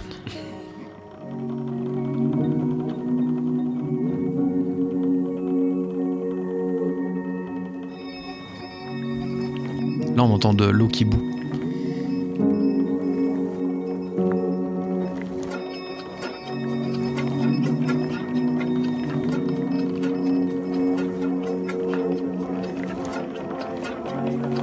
Là, c'est quoi? Là, c'est de la voix. Dit la voix certainement. Euh, qui dit euh, Je me souviens, à l'envers. Ouais, bien joué. Là, je sais pas s'il y a un autre truc méta.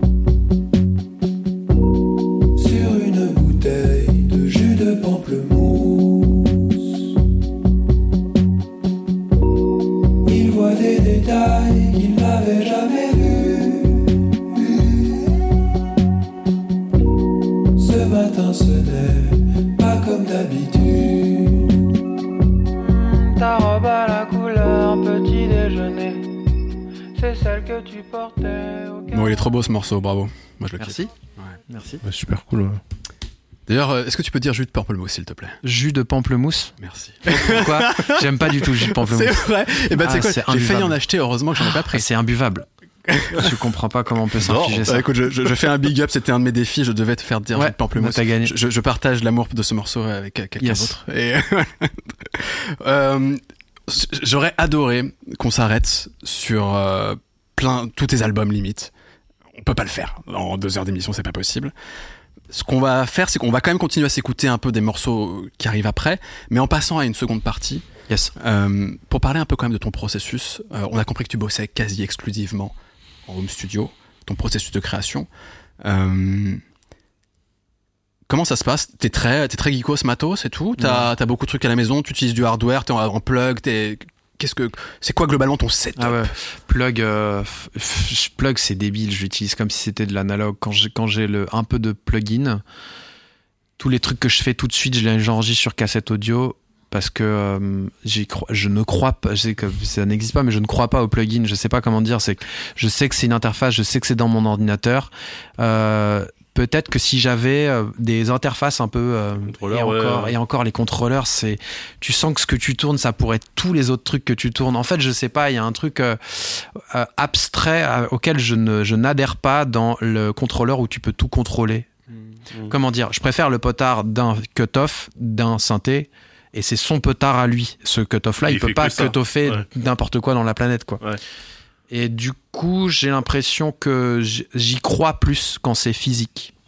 Euh, quand c'est euh, analogique ou pas, ça veut un peu rien dire, mais quand c'est quand l'interface en fait, est à dédiée à l'instrument euh, à, à qui elle appartient. Du coup, ça va pas du tout avec le sens du progrès. euh, Non. Parce qu'on est pile dans l'inverse. en Ouais, fait. ouais, de fou. Ouais. Tu lui trouves un intérêt quand même à ces, ces Ouais, solutions ouais. numériques à Oui, oui. leur maniabilité, le, le fait. et après, tu les repasses pour avoir. Même le son qui sort, tu vois, genre, euh, il y a des, des, des, simulacres de synthétiseurs qui sont, euh, je crois même, qui ont été prouvés que c'est à peu près le même son que le synthétiseur et tout, c'est super bien.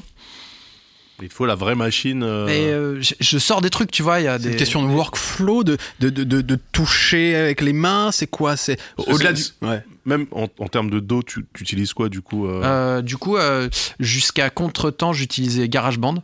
Ok. T'es resté sur. Ouais, ouais. Même pas logique. J'avais passé sur le Et, G. et, et, et contre-temps, j'ai commencé Logic. Et là, depuis D'accord. contre-temps, depuis 2018, je suis sur Logic. Ok. Et je pense qu'en vrai, moi, je suis un mec qui devrait bosser sur live, mais j'ai jamais utilisé Ah, live. Parce que tu, tu utilises beaucoup de boucles, tu travailles beaucoup avec des boucles. Oui, de fou. Mais du coup, j'utilise. Enfin, je, je pense que. Donc là, c'est presque psychanalytique, mais j'utilise pas les outils pratiques pour moi. Ouais. Tu vois, je veux dire, T'as ce que je te dis, j'ai- attendu 20 ans pour faire de la musique sur un ordi, et avant j'étais sur une PlayStation. Ouais. Et donc, euh, T'as besoin d'être un peu contraint par le. je crois qu'il y a un truc où euh, je, je, je, je suis à l'aise dans euh, la dans la contrainte, euh, ouais. Et donc, euh, C'est- pas aussi parce que tu aimes te faire un peu mal, c'est que t'es à l'aise dans la non, non, je pense pas que ce soit. euh, en tout cas, euh, Y a pas l'idée de que pour sortir quelque chose, il faut, souffrir un petit peu? Non. euh, ah non, non, non. Non. Non, parce que c'est pas de la souffrance. c'est tout le temps Mais enthousiaste. C'est plus du détournement. Est-ce que c'est pas aussi une. Alors là aussi, on est dans la psychanalyse totale. Est-ce que c'est pas une façon aussi de te dire. euh, je pourrais pas. On pourra pas mesurer ma connaissance ou mon talent sur le truc si, si j'utilise justement quelque chose qui est pas forcément fait pour ça au départ. Et du coup- franchement, euh, peut-être. Bon, après, en vrai, j'utilise Logic comme quelqu'un qui utilise Logic, mais je, Ouais. mais je pense que Non, mais avoir fait tous tes premiers trucs sur, sur PlayStation et sur GarageBand, qui, on le rappelle, est le soft qui est vendu avec n'importe quel ah, Qui Mac. est déjà gratuit dans un Ouais, Mac, ouais. qui est gratuit, qui est très bien, mais Oui, qui est. c'est- la version entrée de gamme entre guillemets de Logic, Logic, ouais, effectivement. Logic, quoi, il n'y a pas vraiment d'autome, il n'y a pas de truc. euh, J'aimais bien mes plugins de GarageBand. et j'utilisais pas. les- Et en plus, mais mais il y a aussi un truc, c'est que j'utilise pas les presets. Hmm. Donc, euh, Tu utilises donc principalement les plugins stock déjà intégrés euh, au j'utilise les plugins des dos et j'utilise pas les presets des plugins des dos. Donc, euh, tu vois, je vais prendre une reverb et je vais tout, je vais pas euh, Tu enregistrer un preset, je vais tout refaire à zéro. Hop, tu, Ouais. dois- tu, tu décliques tous les trucs et tout ça. C'est Tu te fais des sessions un peu sound design entre guillemets Ah où ouais, tu crées plein. tes propres presets, tu t'enregistres et puis tu réutiliseras plus tard. Non, ce que je fais, c'est que je fais plein de matière, que je l'enregistre euh, sur bande, Ah ouais. et qu'après je la renumérise et je m'en sers. Donc tu, tu préfères figer ça, figer un audio Ouais. et tu dois te démerder avec ça? Ah, de fou. Ah, de fou.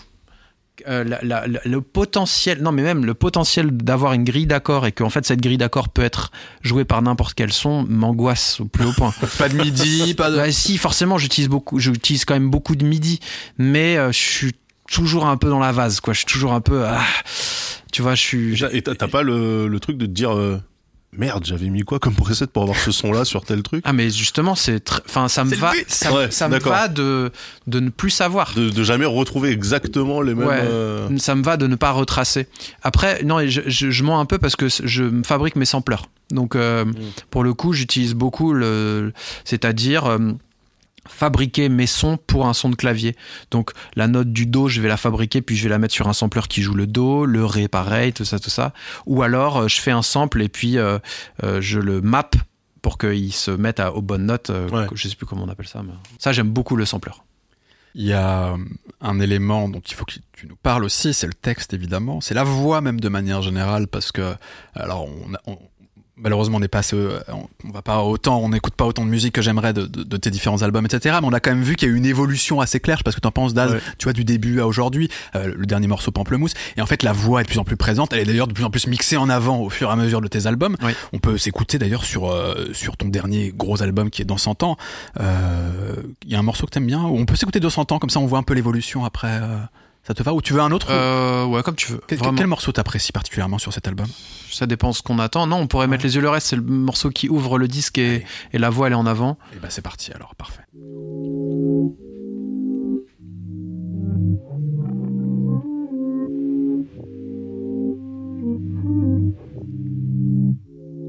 Ça c'est euh, ma référence à D'Angelo. la basse à l'envers.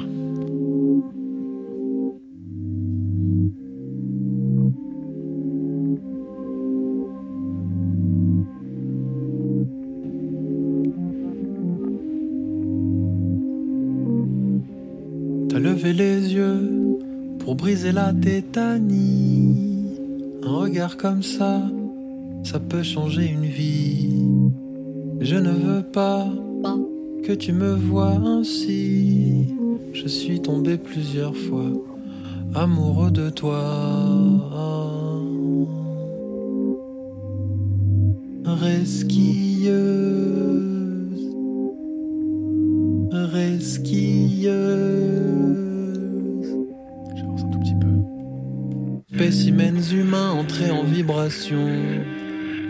À quel point la, la voix, là, là, c'est vraiment l'essentiel, même j'ai envie de dire du morceau. Enfin, en tout cas c'est un des éléments euh, En vrai, il y a plein de bidules, mais c'est vrai qu'ils sont vachement dans, dans, dans le fond.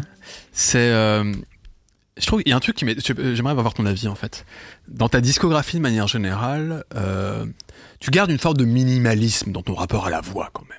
Euh, c'est-à-dire que tu, tu, Ouais. tu, tu, tu- t'en fais pas trop avec ta voix. Non, non, les effets. Je suis, je suis pas chaud des effets de voix, genre. euh, écoute comme j'en chante bien. Alors que quand on regarde tes lives, t'as une belle voix, tu chantes bien.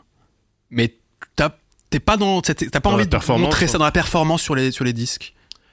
Euh, C'est un truc auquel t'as déjà réfléchi, ta conscience, c'est voulu, c'est. euh, non, j'ai, je conscientise pas du tout mon expression de voix, mon rapport à la voix. et tu, Je- tu te considères comme chanteur Ouais, ouais, je chante, ou- ouais, je chante, je chante. Mais c'est ça que tu mets en premier dans, tu vois, auteur, compositeur, interprète, c'est quoi le Ça dépend. Quand je suis avec un mec de, une personne de 60 ans, je vais dire que je suis chanteur. Euh, quand j'ai des quelqu'un de ma génération, je vais euh, lui dire que peut-être je sais pas, je réalise des disques dans lesquels je chante et je compose. tu vois. ça dépend. Mais euh, non, non, je me suis rendu compte. J'ai entendu là l'autre jour, j'ai j'ai dû réécouter des passages du contretemps justement, et j'ai entendu comment je chantais pour la première fois. Récemment? Je, je- enfin, je, ouais, ouais, euh, récemment, euh, cette année, enfin l'année dernière, 2023. Je, je ne savais pas à quoi vraiment ça ressemblait quand je chantais. Tu vois, je me rends pas compte, c'est très difficile, Mm. ça sort de moi, c'est mon expression, c'est des mélodies que j'entends, que je rechante, mais j'ai du mal pour le coup à me mettre dans les baskets de quelqu'un d'autre qui va entendre comment ça sonne. Mm. Et je pense que moi, j'ai du, moi, je suis, je peux être très gêné par une manière de chanter de, de, en français. Enfin, il y a des manières de chanter en français qui me gênent quand il y a trop de techniques, quand il y a trop d'effets, quand il y a trop de, voilà. Je dis ça parce que je peux écouter les Destiny's Child et adorer, tu vois. Alors que c'est de la, c'est de la démo pure de, de technique vocale, quoi, par moment. Euh, même Beyoncé, enfin Beyoncé, mais euh, en français, je sais pas, il y a un truc où Ouais, je et du coup, je crois que ma manière de chanter, elle est un peu euh, nonchalante. Enfin, elle est un peu sans. Oui, on peut le voir comme ça. C'est pas Sans un- chichi. sans ouais, sans trop, euh, sans trop faire d- d'efforts. Et Comme euh, beaucoup de chanteurs français, en fait. ah, peut-être, ouais. Bah, je, je, je me rends pas compte. Non, mais il y a un truc dans la. En fait, je. Je crois que j'aime bien euh, entendre euh, que les gens chantent un peu comme ils parlent. Mhm. C'est-à-dire, parfois, t'entends des chanteurs ou des chanteuses et puis ils se mettent à parler, ils ont pas du tout la même voix. Ouais. Et ça peut être chambé, euh, comme ça peut être chelou. Et moi, ça me fait chelou. En français, Mais en tout cas. Ce qui est marrant, c'est que tu dis ça, mais sur les premiers morceaux qu'on a écoutés où tu Ouais. chantes, c'est pas du tout ta Ouais, voix. ouais, non, mais c'est vrai. Non, mais Alors que la dernière, là, oui, La voix, je suis pas aiguisé. Je sais pas, je sais, je sais pas parler de mon rapport à la voix. En vrai, je. Parce que tu vois, je pense aussi à. C'est vrai. Je t'ai déjà vu euh, en live, enfin dans des captations hein, vidéo euh, de live, où par exemple, t'as une aisance pour monter dans les aigus. Ouais, Par ouais. exemple. Ouais, ouais, Euh, c'est- et, et avec une vraie, une, tu vois, une vraie qualité pour faire ça. Et c'est un truc qu'on retrouve pas sur tes albums, Bah par si exemple. un peu en Pas fait. tant que ça. Ah ouais. Euh, Là dans Soleil justement il y a un morceau où où je monte en je monte euh, je monte dans les notes et puis je finis hyper aigu avec ma note la plus aiguë que je peux faire aujourd'hui qui est plus basse que celle que je pouvais faire il y a 10 ans. Je me rends compte parce qu'aujourd'hui je chante des morceaux de mon premier album en live et il y a des notes que je peux plus faire. Ah ouais. C'est incroyable. Et en fait, je pense que j'ai chanté très aigu, très très, très tôt, très vite, et c'est les, c'est, euh, c'est le spectre dans lequel j'ai interprété les mélodies que j'avais dans la tête. Donc en fait, il y a plein de maquettes ou plein de bribes de morceaux que j'avais fait avant où genre hein, c'est un peu inaudible parce que c'est que des aigus. Il y a même des live radio. Je me souviens que j'ai fait mes premiers live radio où j'improvisais et tout ça. Donc je pense des lives aussi. euh, euh, Enfin, les lives en règle générale, quand j'improvisais, c'était dans les notes aiguës et et c'était pas conscient, tu vois. C'était juste. Mais euh, ouais, c'est ça, ça c'est comme ça que ça Sortait ça, ouais. quoi. Ouais. Je pense. Et en plus, je pense que c'est pour moi, c'était plus facile de chanter juste aigu que grave, parce Mhm. que tu, tu contrôles mieux ton air, donc t'es un peu plus précis. Il y a. Tu Et, parlais- ah, pardon, ouais. je pense à un truc pour en revenir à la voix. C'est vrai que hum, le sujet de la voix, c'était un sujet, et puis à un moment, ça a plus été un sujet euh, au mix. C'est-à-dire que quand euh, on a fait le deuxième album, moi, mon mot d'ordre, c'était je voudrais que la voix, je voulais calmer l'emphase. Dans Léviathan, il y a des moments où c'est genre un peu, tu vois, genre vendredi, Léviathan, c'est des morceaux euh, euh, très sentimentaux comme ça, qui où il y a des boucles de voix. Et je me suis dit ça, euh, vas-y, j'essaye l'inverse. Genre, je calme. Et du coup, dès qu'il y a des moments un peu dynamiques, ça se joue sur des petites choses, sur des silences, sur des. Il y a peu de choses qui changent, mais ce peu de choses, le fait que ça change, ça fait beaucoup, quoi. Enfin, c'était un peu mon idée. Et du coup, je voulais que la voix, elle soit euh, au creux de l'oreille. C'était un peu le mot que je disais à Alf. Je disais, ce serait cool que je chante pas loin de l'oreille, quoi. Donc, je chante pas fort dans le disque. Mais c'était le mot d'ordre. Et quand on a fait Dans 100 ans, il y avait plus de mot d'ordre. C'était genre, bah, on la met où elle doit être. Et à aucun moment j'ai demandé à Alf de baisser ma voix au mix. Donc c'est que j'avais mis trois albums à trouver dans ce. À l'intégrer, quoi. Voilà, à l'intégrer dans le vocabulaire musical que je voulais faire à ce moment-là, que la voix elle soit comme ça, quoi.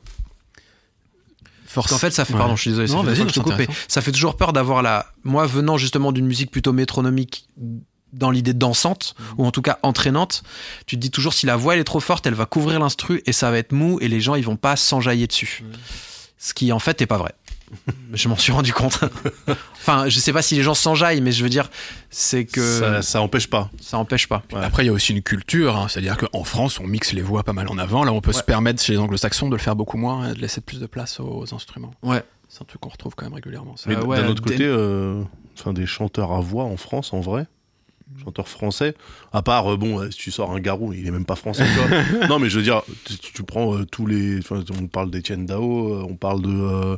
euh, même de Alain Chamfort, tu vois, des mecs comme ça, ils avaient pas de voix en vrai, tu vois, même Bachung ou n'importe qui. Bah, ils, ils ont pas des voix puissantes, mais ils ont un timbre. Ouais, mais ce que je veux dire, quoi, c'est ils ils sont truc. pas dans la Ouais, démonstration ouais, suis de technique vocale, tu vois. C'est pas justement, hey, regarde, je suis Minnie Riperton, je fais 12 octaves, tu vois. Il y a pas- il y a pas ça. Pour les hommes.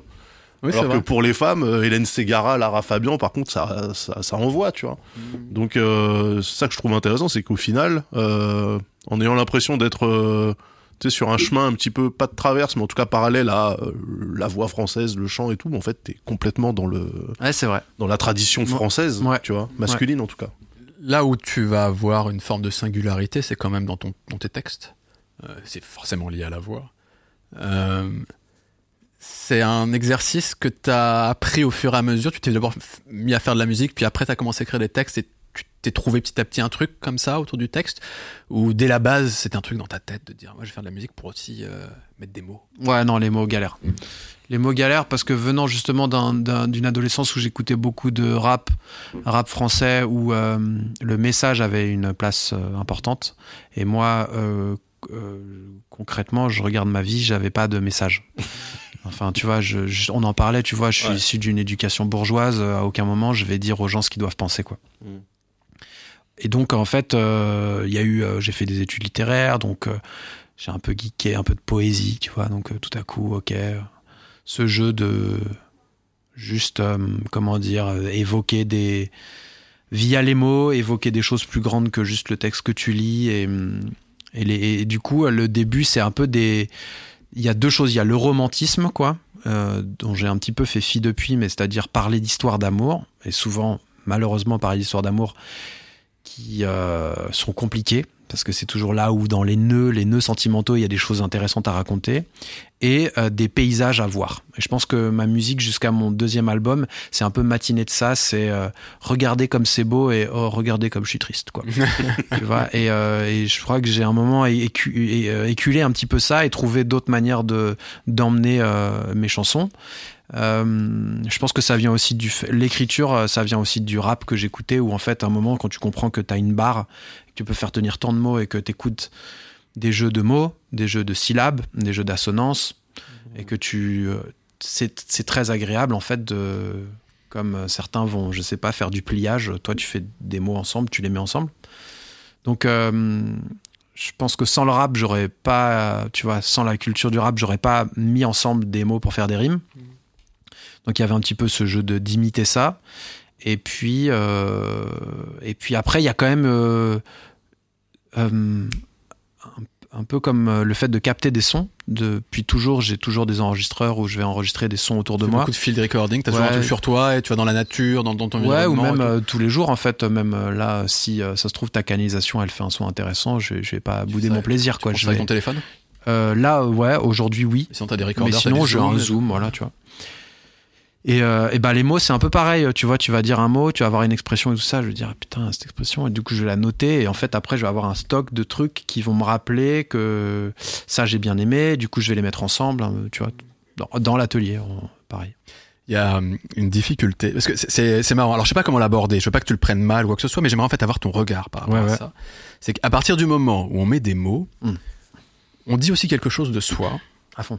Euh, et au-delà du truc intime, aussi de sa condition, euh, d'où on vient, quelle- quelle- sa maîtrise du vocabulaire, etc. Ouais. Ce que l'on signifie, de qui on parle, de quoi on parle, etc. Et ça fait que bah, le public, il peut recevoir différemment sa musique, mine de rien. Tu parles par exemple de ton amour pour le rap, etc. Moi, j'ai déjà entendu vis-à-vis de ta musique des gens me dire c'est de la musique de bobo, entre guillemets. Hmm. Je sais pas si c'est un truc. Est-ce que tu penses qu'il y a une sociologie de la musique? Bah ouais, que- je pense parce que moi je me suis euh, je me suis rendu compte d'où je parlais euh, il y a peu de temps, tu vois. Genre euh, enfin voilà, ça fait 3 4 ans que euh, j'ai vraiment déployé une réflexion politique réellement, tu vois. Euh, dans ma vie personnelle. À plein d'égards. Donc, en fait, je pense que que je le veuille ou non, en effet, mes références, les, même mon insouciance quelque part, euh, bah, elle euh, résonne avec euh, peut-être des gens qui viennent du même milieu que moi et qui euh, et qui ont plus à, enfin, je sais pas comment l'exprimer parce que c'est un, en effet, tu, tu, mon, en fait, ce qui, la sociologie du public de concert, c'est intéressant aussi. Bon, là, elle, elle commence à s'ouvrir un peu. Je, à Paris, je sais pas parce que je suis en tournée plutôt dans la France et j'arrive, je, capte plus trop mon public là et je kiffe ça parce qu'il y a dire qu'il est plus, plus éclaté, plus éclaté il- déjà en âge, il y a le, le spectre, il est de plus en plus grand là. Euh, je pense qu'il y a les, enfin voilà, il y a, il y a plein d'âges différents. Et euh, mais euh, ouais, je pense que bah oui, évidemment, je, C'est un truc avec lequel t'es à l'aise, qui t'inquiète, qui te. ah, moi j'ai hyper peur d'avoir un public de droite. c'est ma, c'est ma, en vrai c'est ma plus grande peur. Mais après, euh, je, je veux fermer la porte à personne, mais euh, c'est vrai que hum, T'as des, T'as des textes, enfin des, des sous-textes ou des, des propos peut-être engagés que tu fais passer? Ah, quand il parle de l'immigration. euh, La chanson J'aime Fillon, forcément, elle a dû. euh, Ah, c'est avec deux L. D'accord, j'avais pas compris. Non, mais euh, ma- non, le sous-texte, je commence là, vite fait. Là, Ouais. j'ai un morceau dans mon dernier album euh, Contrebande 2 qui s'appelle euh, Rivière, où je fais un parallèle un petit peu entre aller à la rivière et aller en manif. Mhm.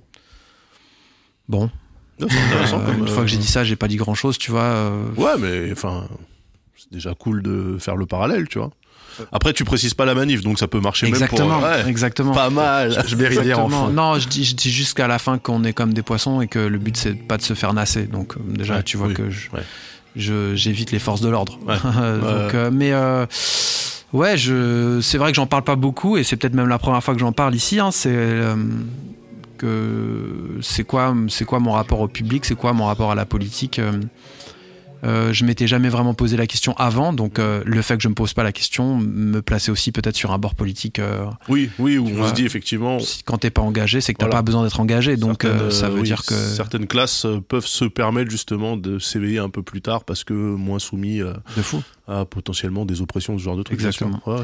C'est- marrant que euh, j'ai compris hein, qu'il y a une construction politique personnelle aussi qui s'est passée, qui donne forcément un autre regard sur toi aussi, ta- ton métier, entre guillemets, tu vois, Mhm. et les, les gens qui t'écoutent et tout.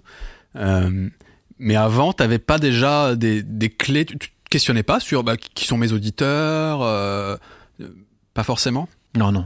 Ah, C'est marrant. Bah, je pense qu'il se questionnait déjà pas mal sur qui je suis moi-même, Ouais. en fait. Parce que ça, c'est un truc qui, euh, qui est assez euh, prégnant depuis qu'on discute, c'est qu'effectivement, tu avais toujours quand même ce côté. euh, il faut pas qu'on puisse me faire de procès en appropriation culturelle. Tu vois, quand tu dis que tu t'es buté au rap, à la, à la, au funk, et pas à la funk des, des Lyonnais, là. euh, Les deux sont valables, monsieur. à la soul euh, et que du coup tu as essayé de t'en éloigner pour éviter justement d'être potentiellement euh, accusé de t'approprier une culture qui ne serait pas la tienne, tu vois. C'est pas que ça d'ailleurs ton truc, hein. C'était, il y avait cet élément Ouais, il y avait- il y effectivement, avait ce mais ouais. J'en ai parlé de manière inconsciente, tu vois. Aujourd'hui, enfin, bon, je sais pas si je vais, je vais être trop radical là, tu vois, mais il y a une rappeuse que j'aime beaucoup qui s'appelle No Name Mhm. et qui a un discours assez intéressant où elle dit, euh, en gros, euh, euh, les blancs, c'est la seule culture qui, parce qu'elle peut s'approprier quelque chose, le fait. Mm. Ben, tu peux, en fait, tu peux, donc tu le fais. Donc maintenant, c'est, tu vois, toutes les, les, les sous-cultures, toutes les émergences peuvent être potentiellement réingurgitées par la culture blanche dominante. Mhm. Parce qu'on peut. Donc on le fait. Et, euh, et je, c'est des mots sur lesquels j'avais pas. sous hum, un rapport de domination, c'est de ça fou, que tu veux dire de Ouais. fou. Mais ce que je veux dire, c'est que euh, j'avais jamais formulé comme ça. Mais pourtant, je pense qu'il y avait un truc en moi qui était. euh, il y avait quelque chose qui grinçait à un Ouais, endroit. tu pas à l'aise, ouais. Parce que c'est alors c'est c'est des sujets compliqués euh, de fou, qui, ouais. qui font souvent réagir sur internet etc avec des positions mais euh, je crois qu'il faut quand même faire un distinguo enfin moi en tout cas c'est quelque chose que j'applique c'est euh, il y a la dimension culturelle et politique puis aussi une dimension du quotidien des musiciens qui échangent la culture est faite pour être échangée aussi et je pense que ça c'est un truc que tu vas assumer aussi que tu vas dire de ton côté c'est c'est si tu as envie de faire un, un morceau en hommage au funk je pense que tu vas le faire quand même la question c'est ensuite comment tu vas l'exploiter comment tu vas créer ton ta- non? C'est Non, non, non. quoi? Tu, tu Non, même pas, Non, euh, je crois que. t'as- pas faire du jazz par exemple? Tu pourrais pas? Ah c'est marrant Non, moi personnellement, en plus parce que je peux pas faire de Oui, a bien mais, mais non, mais ce que je veux dire, c'est que c'est pas parce que. Alors, il y a déjà il y a une différence entre faire de la musique et écouter de la musique, tu vois. Ouais. J'en parlais avec un journaliste l'autre jour euh, qui, pre- euh, qui, qui parlait de ma position et qui la comparait à lui sa position en tant qu'auditeur. C'est pas pareil. On, bien sûr qu'on peut écouter tout et on peut partager tout et voilà. Mais là, moi, j'ai une responsabilité en tant que musicien, qui plus est en tant que musicien, qui a un auditoire une audience. Et je pense que ouais, t'as une petite responsabilité. C'est pas parce que tu peux que tu dois le faire. Après, je, je, je bredouille hein, cette euh, cette réflexion politique et peut-être que c'est encore un peu maladroit, mais mais euh, non, c'est pas parce que euh, je kiffe euh, la musique funk qu'il faut que j'en fasse. C'est- Mais du coup, c'est. Enfin. Il y a un vrai blocage où tu te dis, je ne dois pas le faire. Tu vois? Enfin, Je veux dire, parce que tu pourrais très bien en travaillant comme ça, en posant des, des accords, des machins, de tendre vers. Euh, Tu la oh merde, c'est trop funky vite, Mais oui. Non, mais tu vois, undo, genre, undo. Là, on a. ça va, non, j'ai fait du funk aujourd'hui. le funk accidentel. Euh, oh non, non, mais bien sûr, mais euh, même en fait, euh, en vrai, euh, elle est où la limite? C'est-à-dire que moi, Mm. mes, mes rythmiques euh, de mon dernier album, elles sont clairement euh, issues du- d'un- d'une écoute de hip-hop et c'est, tu vois, ma manière de placer tout ça. En vrai, euh, c'est déjà, si tu changes la voix, ça peut être déjà du hip-hop, tu vois, mais. Mm. Mais elle est où la limite C'est ça? C'est à quel moment t'es vraiment dans la funk, à quel moment t'es ou dans le funk et, et à quel moment t'es pas encore dedans? Je sais pas. Ça- tout ça c'est à débattre et je pense que voilà le, le risque de parler de musique c'est d'être trop général et de pas prendre euh, les choses cas par cas. Mhm. Et dans ce cas-là, mieux vaut parler d'un morceau précisément et de le, le décortiquer ensemble. Mais euh, ouais, c'est ma position. On en- est arrivé là, mais c'est un peu ma position en ce moment de genre ok. euh, justement, quelle est ma position moi, en tant que Mm. que, bah, que artiste quoi. En tout cas, je pense que se poser des questions, c'est toujours bon. Ouais. Être- euh, trop figer ça, c'est rarement bon d'ailleurs, mais il faut toujours dire c'est en perpétuelle évolution, c'est voilà, au fil des, Ouais, ouais, mais- des rencontres, de, de- de- du temps aussi, tout simplement, de ce qui nous entoure, etc. C'est normal, tu vois. De... Non, et puis, enfin, c'est vrai que l'époque change aussi, mais euh, tu vois, je me dis, euh, moi, je- quand, quand on parle d'appropriation culturelle, je pense toujours à Johnny Clegg, tu vois. Ouais. Le Zoulou blanc, quoi. Le mec, euh, t'as tout un putain de continent qui fait de la musique et euh, le seul qui pète à l'international, il est blanc. Tu te dis, Ouais. waouh, Ouais. quand même, enfin, tu vois.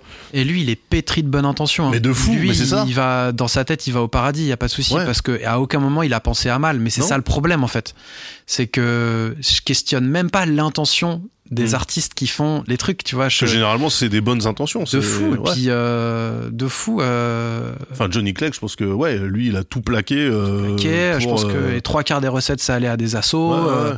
Enfin, j'en sais rien, peut-être que là je fantasme, mais ce que je veux dire, c'est que hum, ces rapports avec justement les, les artistes indigènes dont il euh, promulguait la musique Mm. étaient sans doute des vrais rapports. C'était Ouais. intense, tu vois. Genre, personne dans la chaîne était en mode euh, il il y, a se un pépin. nous. Mais ouais. c'est plus euh, avec 15 ans, 20 ans de retard, tu regardes les dynamiques, tu vois, tu regardes. euh, bon, voilà, bon, on va revenir sur une question de des blancs qui s'approprient les, les cultures minoritaires, mais voilà, c'est Mais d'un autre côté, ça a permis aussi à cette culture-là, euh, Zoulou notamment, bah, d'être identifiée. Alors qu'avant, ça serait peut-être resté un phénomène euh, un peu localisé et connu que des vraiment euh, inté- intéressés, sachants, etc. Alors que là, euh, à Simonanga ou Scatolings of Africa, bah, même une grand-mère du Nebraska, elle a pu l'entendre en se disant tiens, c'est marrant cette Et musique. après quoi? Et après, quoi? En fait, c'est aussi ce truc de t'es identifié, mais qu'est-ce que ça alimente comme discussion et comme échange culturel, tu vois? Genre, genre moi j'ai un peu de, je vais pas à la télé hyper naturellement et Mm. Et euh, de manière très enthousiaste. Parce que j'ai l'impression qu'à un moment, quand tu vas à la télé, ben, les gens, ils te connaissent parce qu'ils t'ont vu à la télé. Et c'est tout. Ça s'arrête là. Je sais, une fois, j'ai fait, j'ai accompagné Jeanne Haddad sur un, tar- un taratata. Donc, c'était sans doute l'émission musicale la plus grosse que j'ai faite. Et ben, après, il y avait des gens qui sont venus me voir pour me dire, ah, je t'ai vu à taratata. Et j'étais trop bien. Et la- mais la discussion s'arrête là. Donc, en fait, euh, Mm. Ouais, tu veux pas être euh, placé malgré toi dans dans une case où euh, Bah, je crois que ce que je veux, c'est que ça alimente une discussion. Bon, après, tu vas pas avoir une super discussion avec quelqu'un juste que tu croises dans un festival ou dans la rue, mais qu'est-ce que. Qu'est-ce que.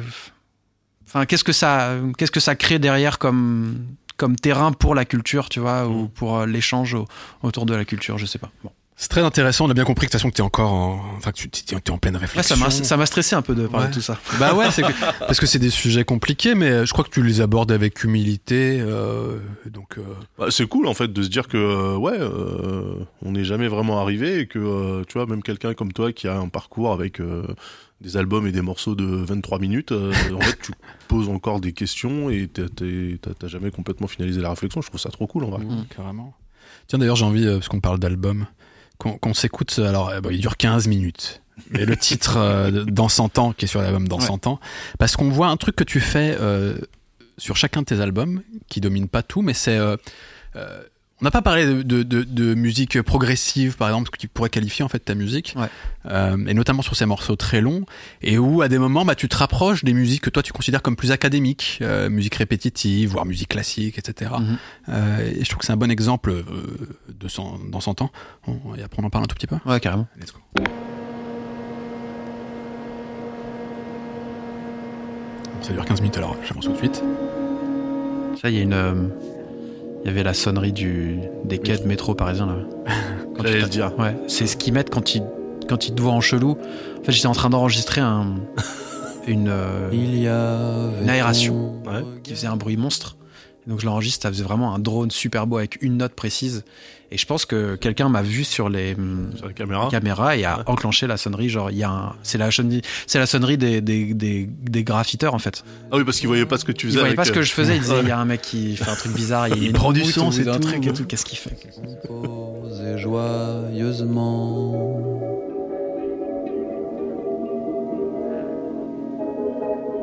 Sur cette photo bleutée, J'avance un petit peu pour qu'on constate l'évolution.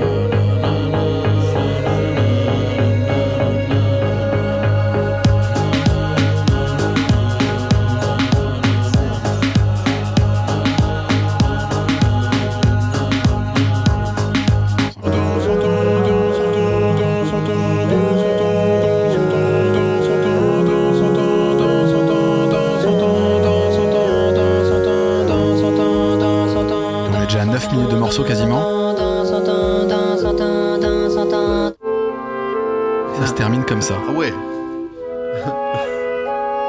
On prend le thème euh, ta ta ta ta ta ta ta ta ta ta ta ta et ça on le reprend après avec un, Alors là, un ensemble euh, euh, de vent. Parce que voilà, parce qu'on parlait de ton processus créatif, et ce sera la dernière question autour de ce sujet. C'est, tu t'entoures quand même parfois justement de gens. Là, là, c'est un vrai orchestre qui joue Ouais, avec ouais, ouais, toi. c'est des, c'est des vrais instruments euh, avec un. Oui, j'ai fait appel euh, au même, euh, au même euh, Jérémy Arcache, au même arrangeur qui avait travaillé avec moi sur les cordes de Contretemps, le morceau éponyme du disque d'avant, qui finit par un quatuor à cordes. Et là, c'est pareil, c'est euh, c'est un ensemble avant. Euh, donc moi, je compose soit là, c'était en gris midi du coup, mais je compose aussi avec des trucs de voix, des harmonies et tout ça. Puis après, je donne la, mon fichier à un arrangeur qui m'aide à à le mettre sur une partoche et à le faire un peu cohérent parce qu'il y a des moments où il y a des notes, tu sais pas vraiment. En fait, tu peux pas dire une note. C'est entre celle-ci et celle-ci. Il y a des instruments. Il faut quand même que tu leur donnes un truc clair. Or parfois, des accords un peu c'est bizarre. Et donc, il m'aide à rendre le truc. euh, Plus clair, ouais. et donc, en fait, ouais, plus clair. En tout cas, euh, plus clair, même dans un genre musical. C'est-à-dire que si tu changes une note, ton accord, il est plus du tout le même. Et qu'est-ce que tu racontes de cet accord-là à cet accord-là? Est-ce que tu racontes le baroque ou est-ce que tu racontes euh, la musique répétitive américaine euh, Enfin, je sais pas, tu vois. Euh, et donc, ces trois morceaux, en fait, pareil, éponymes, ils traversent différentes étapes qui sont un peu comme différentes étapes de la musique elle-même pour revenir à, euh, à, euh, aux instruments qui sont là depuis bien avant nous, donc euh, des, dans notre cas, là, de dans son temps, des, des instruments avant, des, des clarinettes, des clarinettes basses, des corps anglais. C'est un truc que tu te serais permis ça au début de ta carrière, ou que t'aurais imaginé. de Franchement, c'est un fantasme que j'ai depuis archi longtemps. Et, euh, et puis ça m'a débloqué aussi de faire l'album avec Pomme parce que justement, on a fait des arrangements pour euh, pour vent aussi. Et, et en fait, le vent, euh, enfin les, les- en tout cas les, les bois, c'est des instruments qui ont à peu près la- une tessiture rapprochable de la voix. Donc en fait, les, quand j'enregistre des, des, des orchestrations imaginées, j'utilise ma voix et ça ressemble encore plus que si j'utilisais des violons qui sont beaucoup plus aigus. Voilà.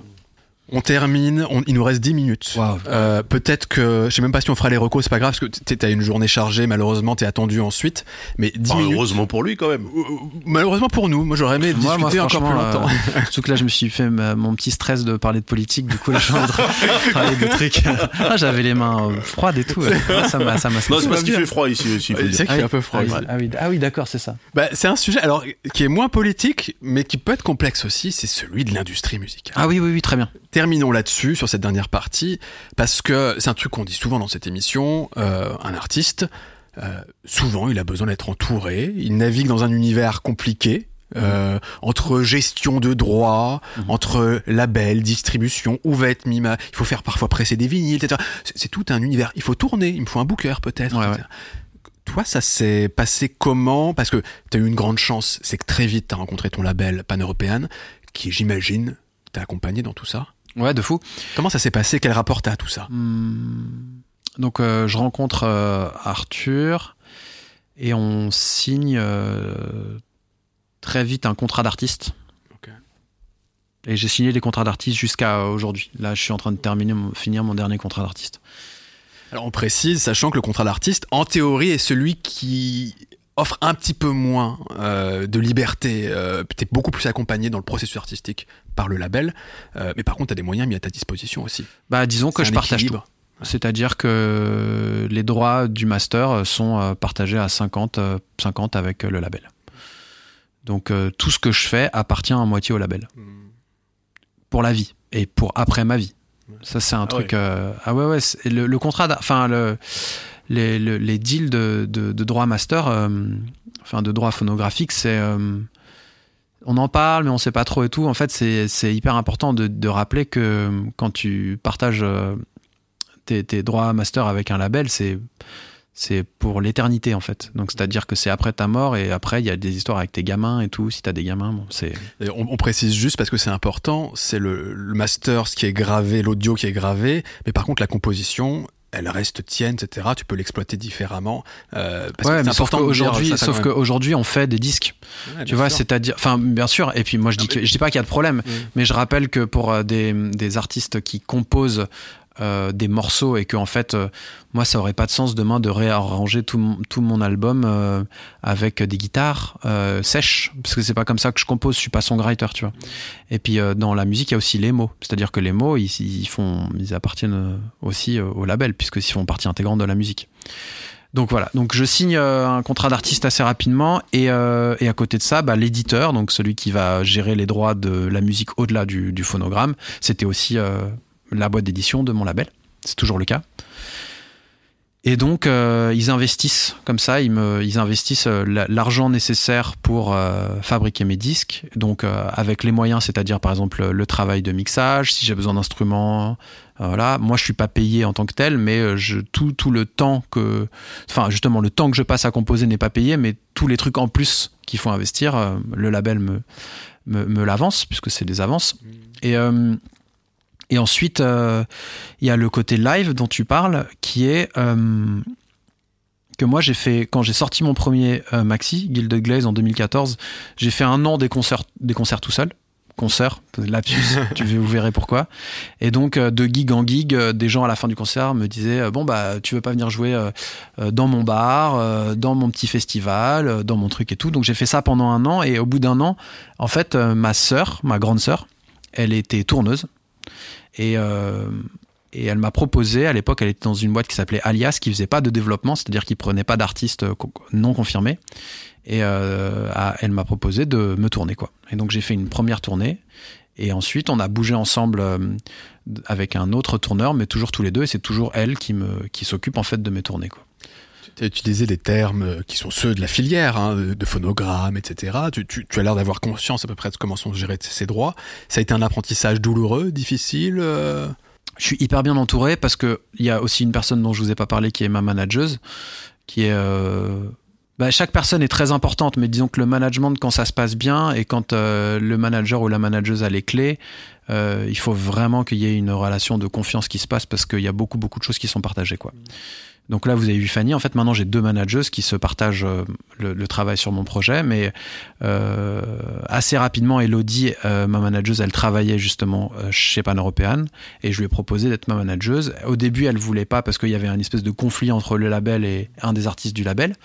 Qui, s'il y avait conflit entre le label et l'artiste du label, bah, elle allait être au milieu de, Ouais. parce qu'elle servait aussi le, euh, Le label, le ouais. label. Mmh. Et puis en fait, euh, il n'y a pas eu de conflit, il n'y a jamais eu de conflit, et elle a accepté assez vite, et puis on a travaillé ensemble. Donc ça, c'est important. Moi, mon écosystème, il est hyper, euh, il est euh, hyper sain jusqu'à aujourd'hui en tout cas. C'est-à-dire que j'ai une, une confiance euh, avec euh, en tous les gens avec qui je travaille. Et donc c'est donc ce label Pan European Recording, incarné par Arthur Péchaud, mon management qui sont Elodie et Fanny, et puis euh, mon tourneur euh, et donc euh, tous les gens qui s'occupent de rendre possible ma tournée. Quoi. Et donc ton tourneur qui est ta sœur. Bah, en fait, c'est ma sœur qui bosse pour une boîte qui s'appelle Talent Boutique, Ouais. qui est une filiale de Corrida. Euh, et avant, c'était Alias. Ouais. Un- Mais en fait, du coup, ça veut dire que c'est parce que ta sœur a changé de boîte que. que je l'ai suivi. Ouais. Ouais. Alors c'est intéressant parce que avant de travailler avec elle, je comprenais pas son travail. Enfin, vraiment, c'est. Ok. euh, Je suis productrice de spectacle, ok, mais tu fais quoi dedans? Tu fais des, tu fais la basse, tu vois? Et, euh, et après j'ai compris et je comprends de plus en plus. Et c'est une drôle d'industrie qui est assez, euh, assez bizarre, assez dynamique en fait. Il y a et euh, oui, donc voilà, c'est ça, c'est-à-dire que les gens avec qui je travaille, c'est des gens avec qui euh, je partage mon quotidien, quoi. C'est, Mhm. euh, je me méfie du mot famille parce qu'on peut y voir du bien comme du, c'est ma famille. euh, ça veut un peu rien dire une Ouais. fois, mais euh, mais ouais, en tout cas, c'est c'est un confiance. écosystème euh, où euh, la vie, la vie de chacun chacune qui m'entoure est, est, est hyper important. Hmm. Est-ce que c'est La euh, vie, euh, un avis. Bah les Et deux, la vie, en les fait. deux, ouais. c'est- Ah, c'est- on fait de la poésie. Non, hein. mais il y a eu un autre lapsus marrant. La dernière fois, j'étais au téléphone avec une journaliste et du coup, j'étais long, un peu comme euh, là, et on parlait et, euh, et je lui disais bon bah euh, voilà, voilà, voilà. Elle me dit bon bah d'accord. Donc elle me dit donc pour conclure, bah le temps c'est cool. Et j'ai entendu le temps Ouais, c'est cool. Ah. Et j'étais euh, waouh génial. Mais oui, c'est trop ça. C'est ça la conclusion. Je me dis non, le temps c'est cool. Le temps c'est cool. C'est Euh, cool, Ah ouais. oui, pardon, ça c'est cool. ok. Ah, c'est beau, hein. C'est beau. quand tu euh, quand tu travailles euh, avec des gens comme parce que tu, tu écris aussi pour d'autres personnes si je dis pas de bêtises ça t'est déjà arrivé non?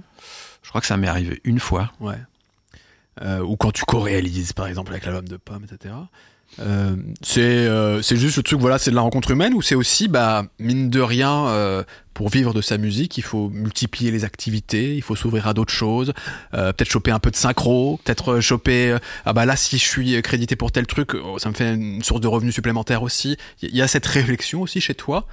Bah alors, prenons le cas par cas. La collab avec Pomme, c'est vraiment une rencontre d'amitié de fou. Genre, ça, ça démarre sur une discussion un peu sur Instagram.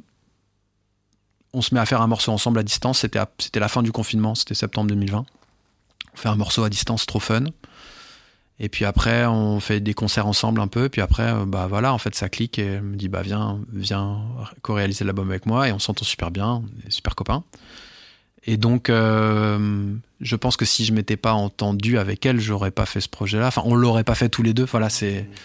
En fait, voilà, c'est ça ce que je veux dire, c'est que les personnes avec qui je travaille en musique, euh, pour la quasi-totalité, deviennent, euh, si je les connais pas très bien, la musique, c'est un une espèce de, enfin, dans mon cas, hein, c'est un partage tellement bizarre et intense parce qu'après, en plus, t'as fait un morceau qui existe dans la vie d'autres gens que toi, que ça crée d'une certaine manière une espèce d'ami, d'une certaine manière une espèce d'amitié C'est une porte d'entrée, en fait, euh, pour construire quelque chose. euh. Ouais, mais qui te lie avec des espèces de, de crochets qui Ouais. n'existent pas forcément dans d'autres relations d'amitié, euh, je dirais hors musique, quoi. C'est le cas avec Bonnie Banane où en fait, quand on a fait notre morceau ensemble, on se connaissait vraiment pas très bien, quoi. Et, on- et grâce à ce morceau, il y a plein de choses qui nous ont liés et aujourd'hui, enfin, je la considère vraiment comme une amie proche, quoi. Mm. Pareil pour Jacques, enfin voilà. Euh, voilà. Après, euh, gagner sa vie, bah ça dépend en fait. C'est moi, je veux pas gagner ma vie pour gagner ma vie. Si j'ai besoin de sous pour un projet, bah dans ce cas-là, je vais aller faire, euh, je vais accepter de faire, euh, euh, de, de- de faire de la musique pour le capital, tu vois, d'aller faire une musique de pub pour euh, pour une marque. Ah oui, oui, j'ai déjà fait des musiques de pub pour des marques. Ouais, ouais. J'ai déjà fait, euh, on a déjà fait une pub pour Lego avec euh, Jacques. Euh, moi, j'ai déjà réarrangé une, euh, une musique pour Chanel pour la pub de Chanel numéro 5. Euh, voilà, c'est des trucs quand j'ai un projet et que je sais que je vais avoir. Et puis bon, après, je suis pas attiré par forcément.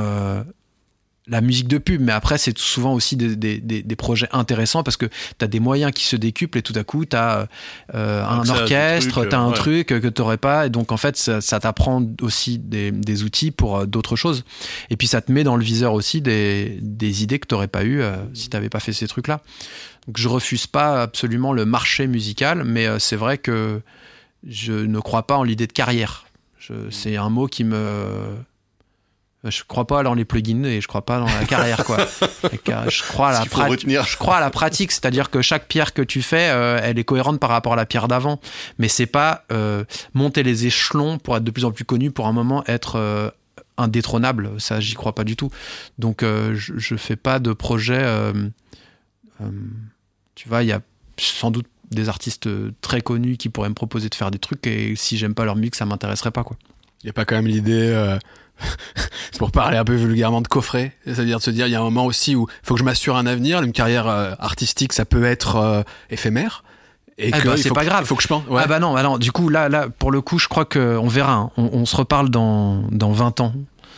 Euh, mais si si si, je ferai toujours de la musique. J'en ferai de la musique, tu vois. Je comme comme euh, du comme, comme, du euh, quilt, tu vois, ou comme du du tricot ou comme du Comme du savon, et comme ça va du- nous comme plaire. du savon. Ah oui, bien ouais. je- Eh, le savon, le non, au contraire, c'est le projet le plus marchand que j'ai jamais fait.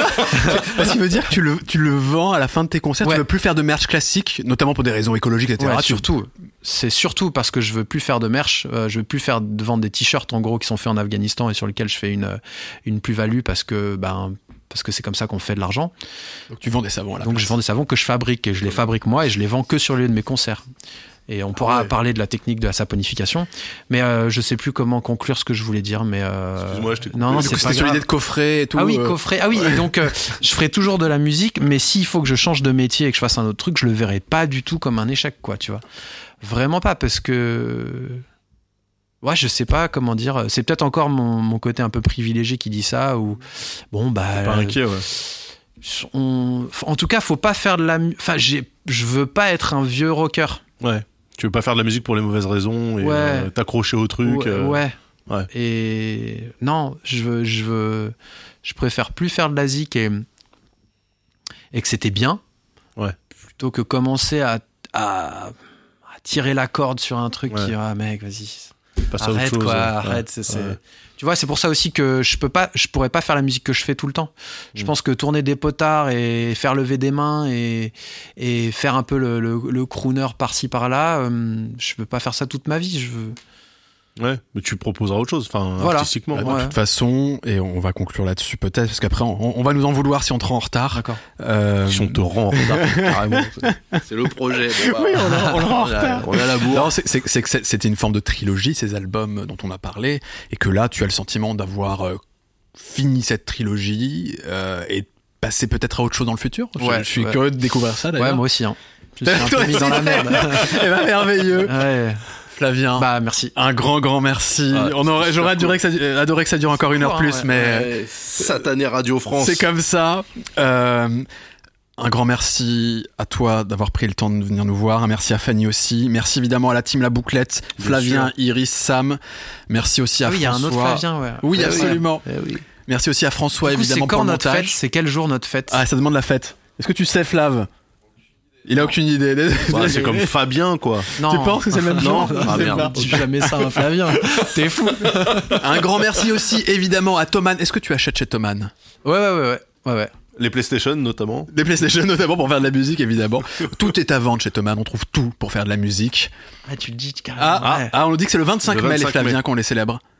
Ah non, il est pas. Ah, moi, non, c'était le 18 février. C'était le la 18 dernière fois. février. C'est le même jour que la Saint-Bernadette, normalement. Saint-Bernadette. Ça, se- ça se bagarre les jours. On termine. Incroyable, ça. 25 mai. On termine sans les recos, les amis, parce qu'on n'a pas le temps. Mais je propose de mettre un extrait. Normalement, on, on met toujours un extrait. Chacun choisit un morceau. On fait Ah une ouais, recommandation ah oui, musicale, qui est trop cool. Puis on fera, on fera ça en mode commentaire ou un Tous truc les comme trois, ça. on sera d'accord. Le dernier album d'André 3000.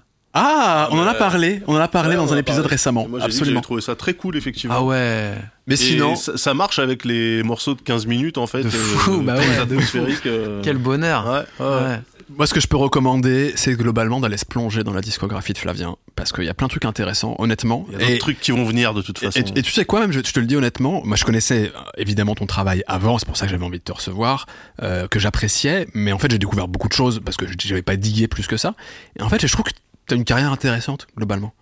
Tu vois. Même euh, si t'aimes pas ça. Non mais non mais je trouve que ça vaut le coup. Il y a des gens qui aimeront plus certains, mais il y a une vraie liberté en fait, euh, je pense, dans ton approche de la musique globalement, et que ça vaut le coup d'aller picorer. Et tu vois, je propose par exemple pour le générique de fin, on met un extrait de la friche parce qu'il est très cool cet Yes. album.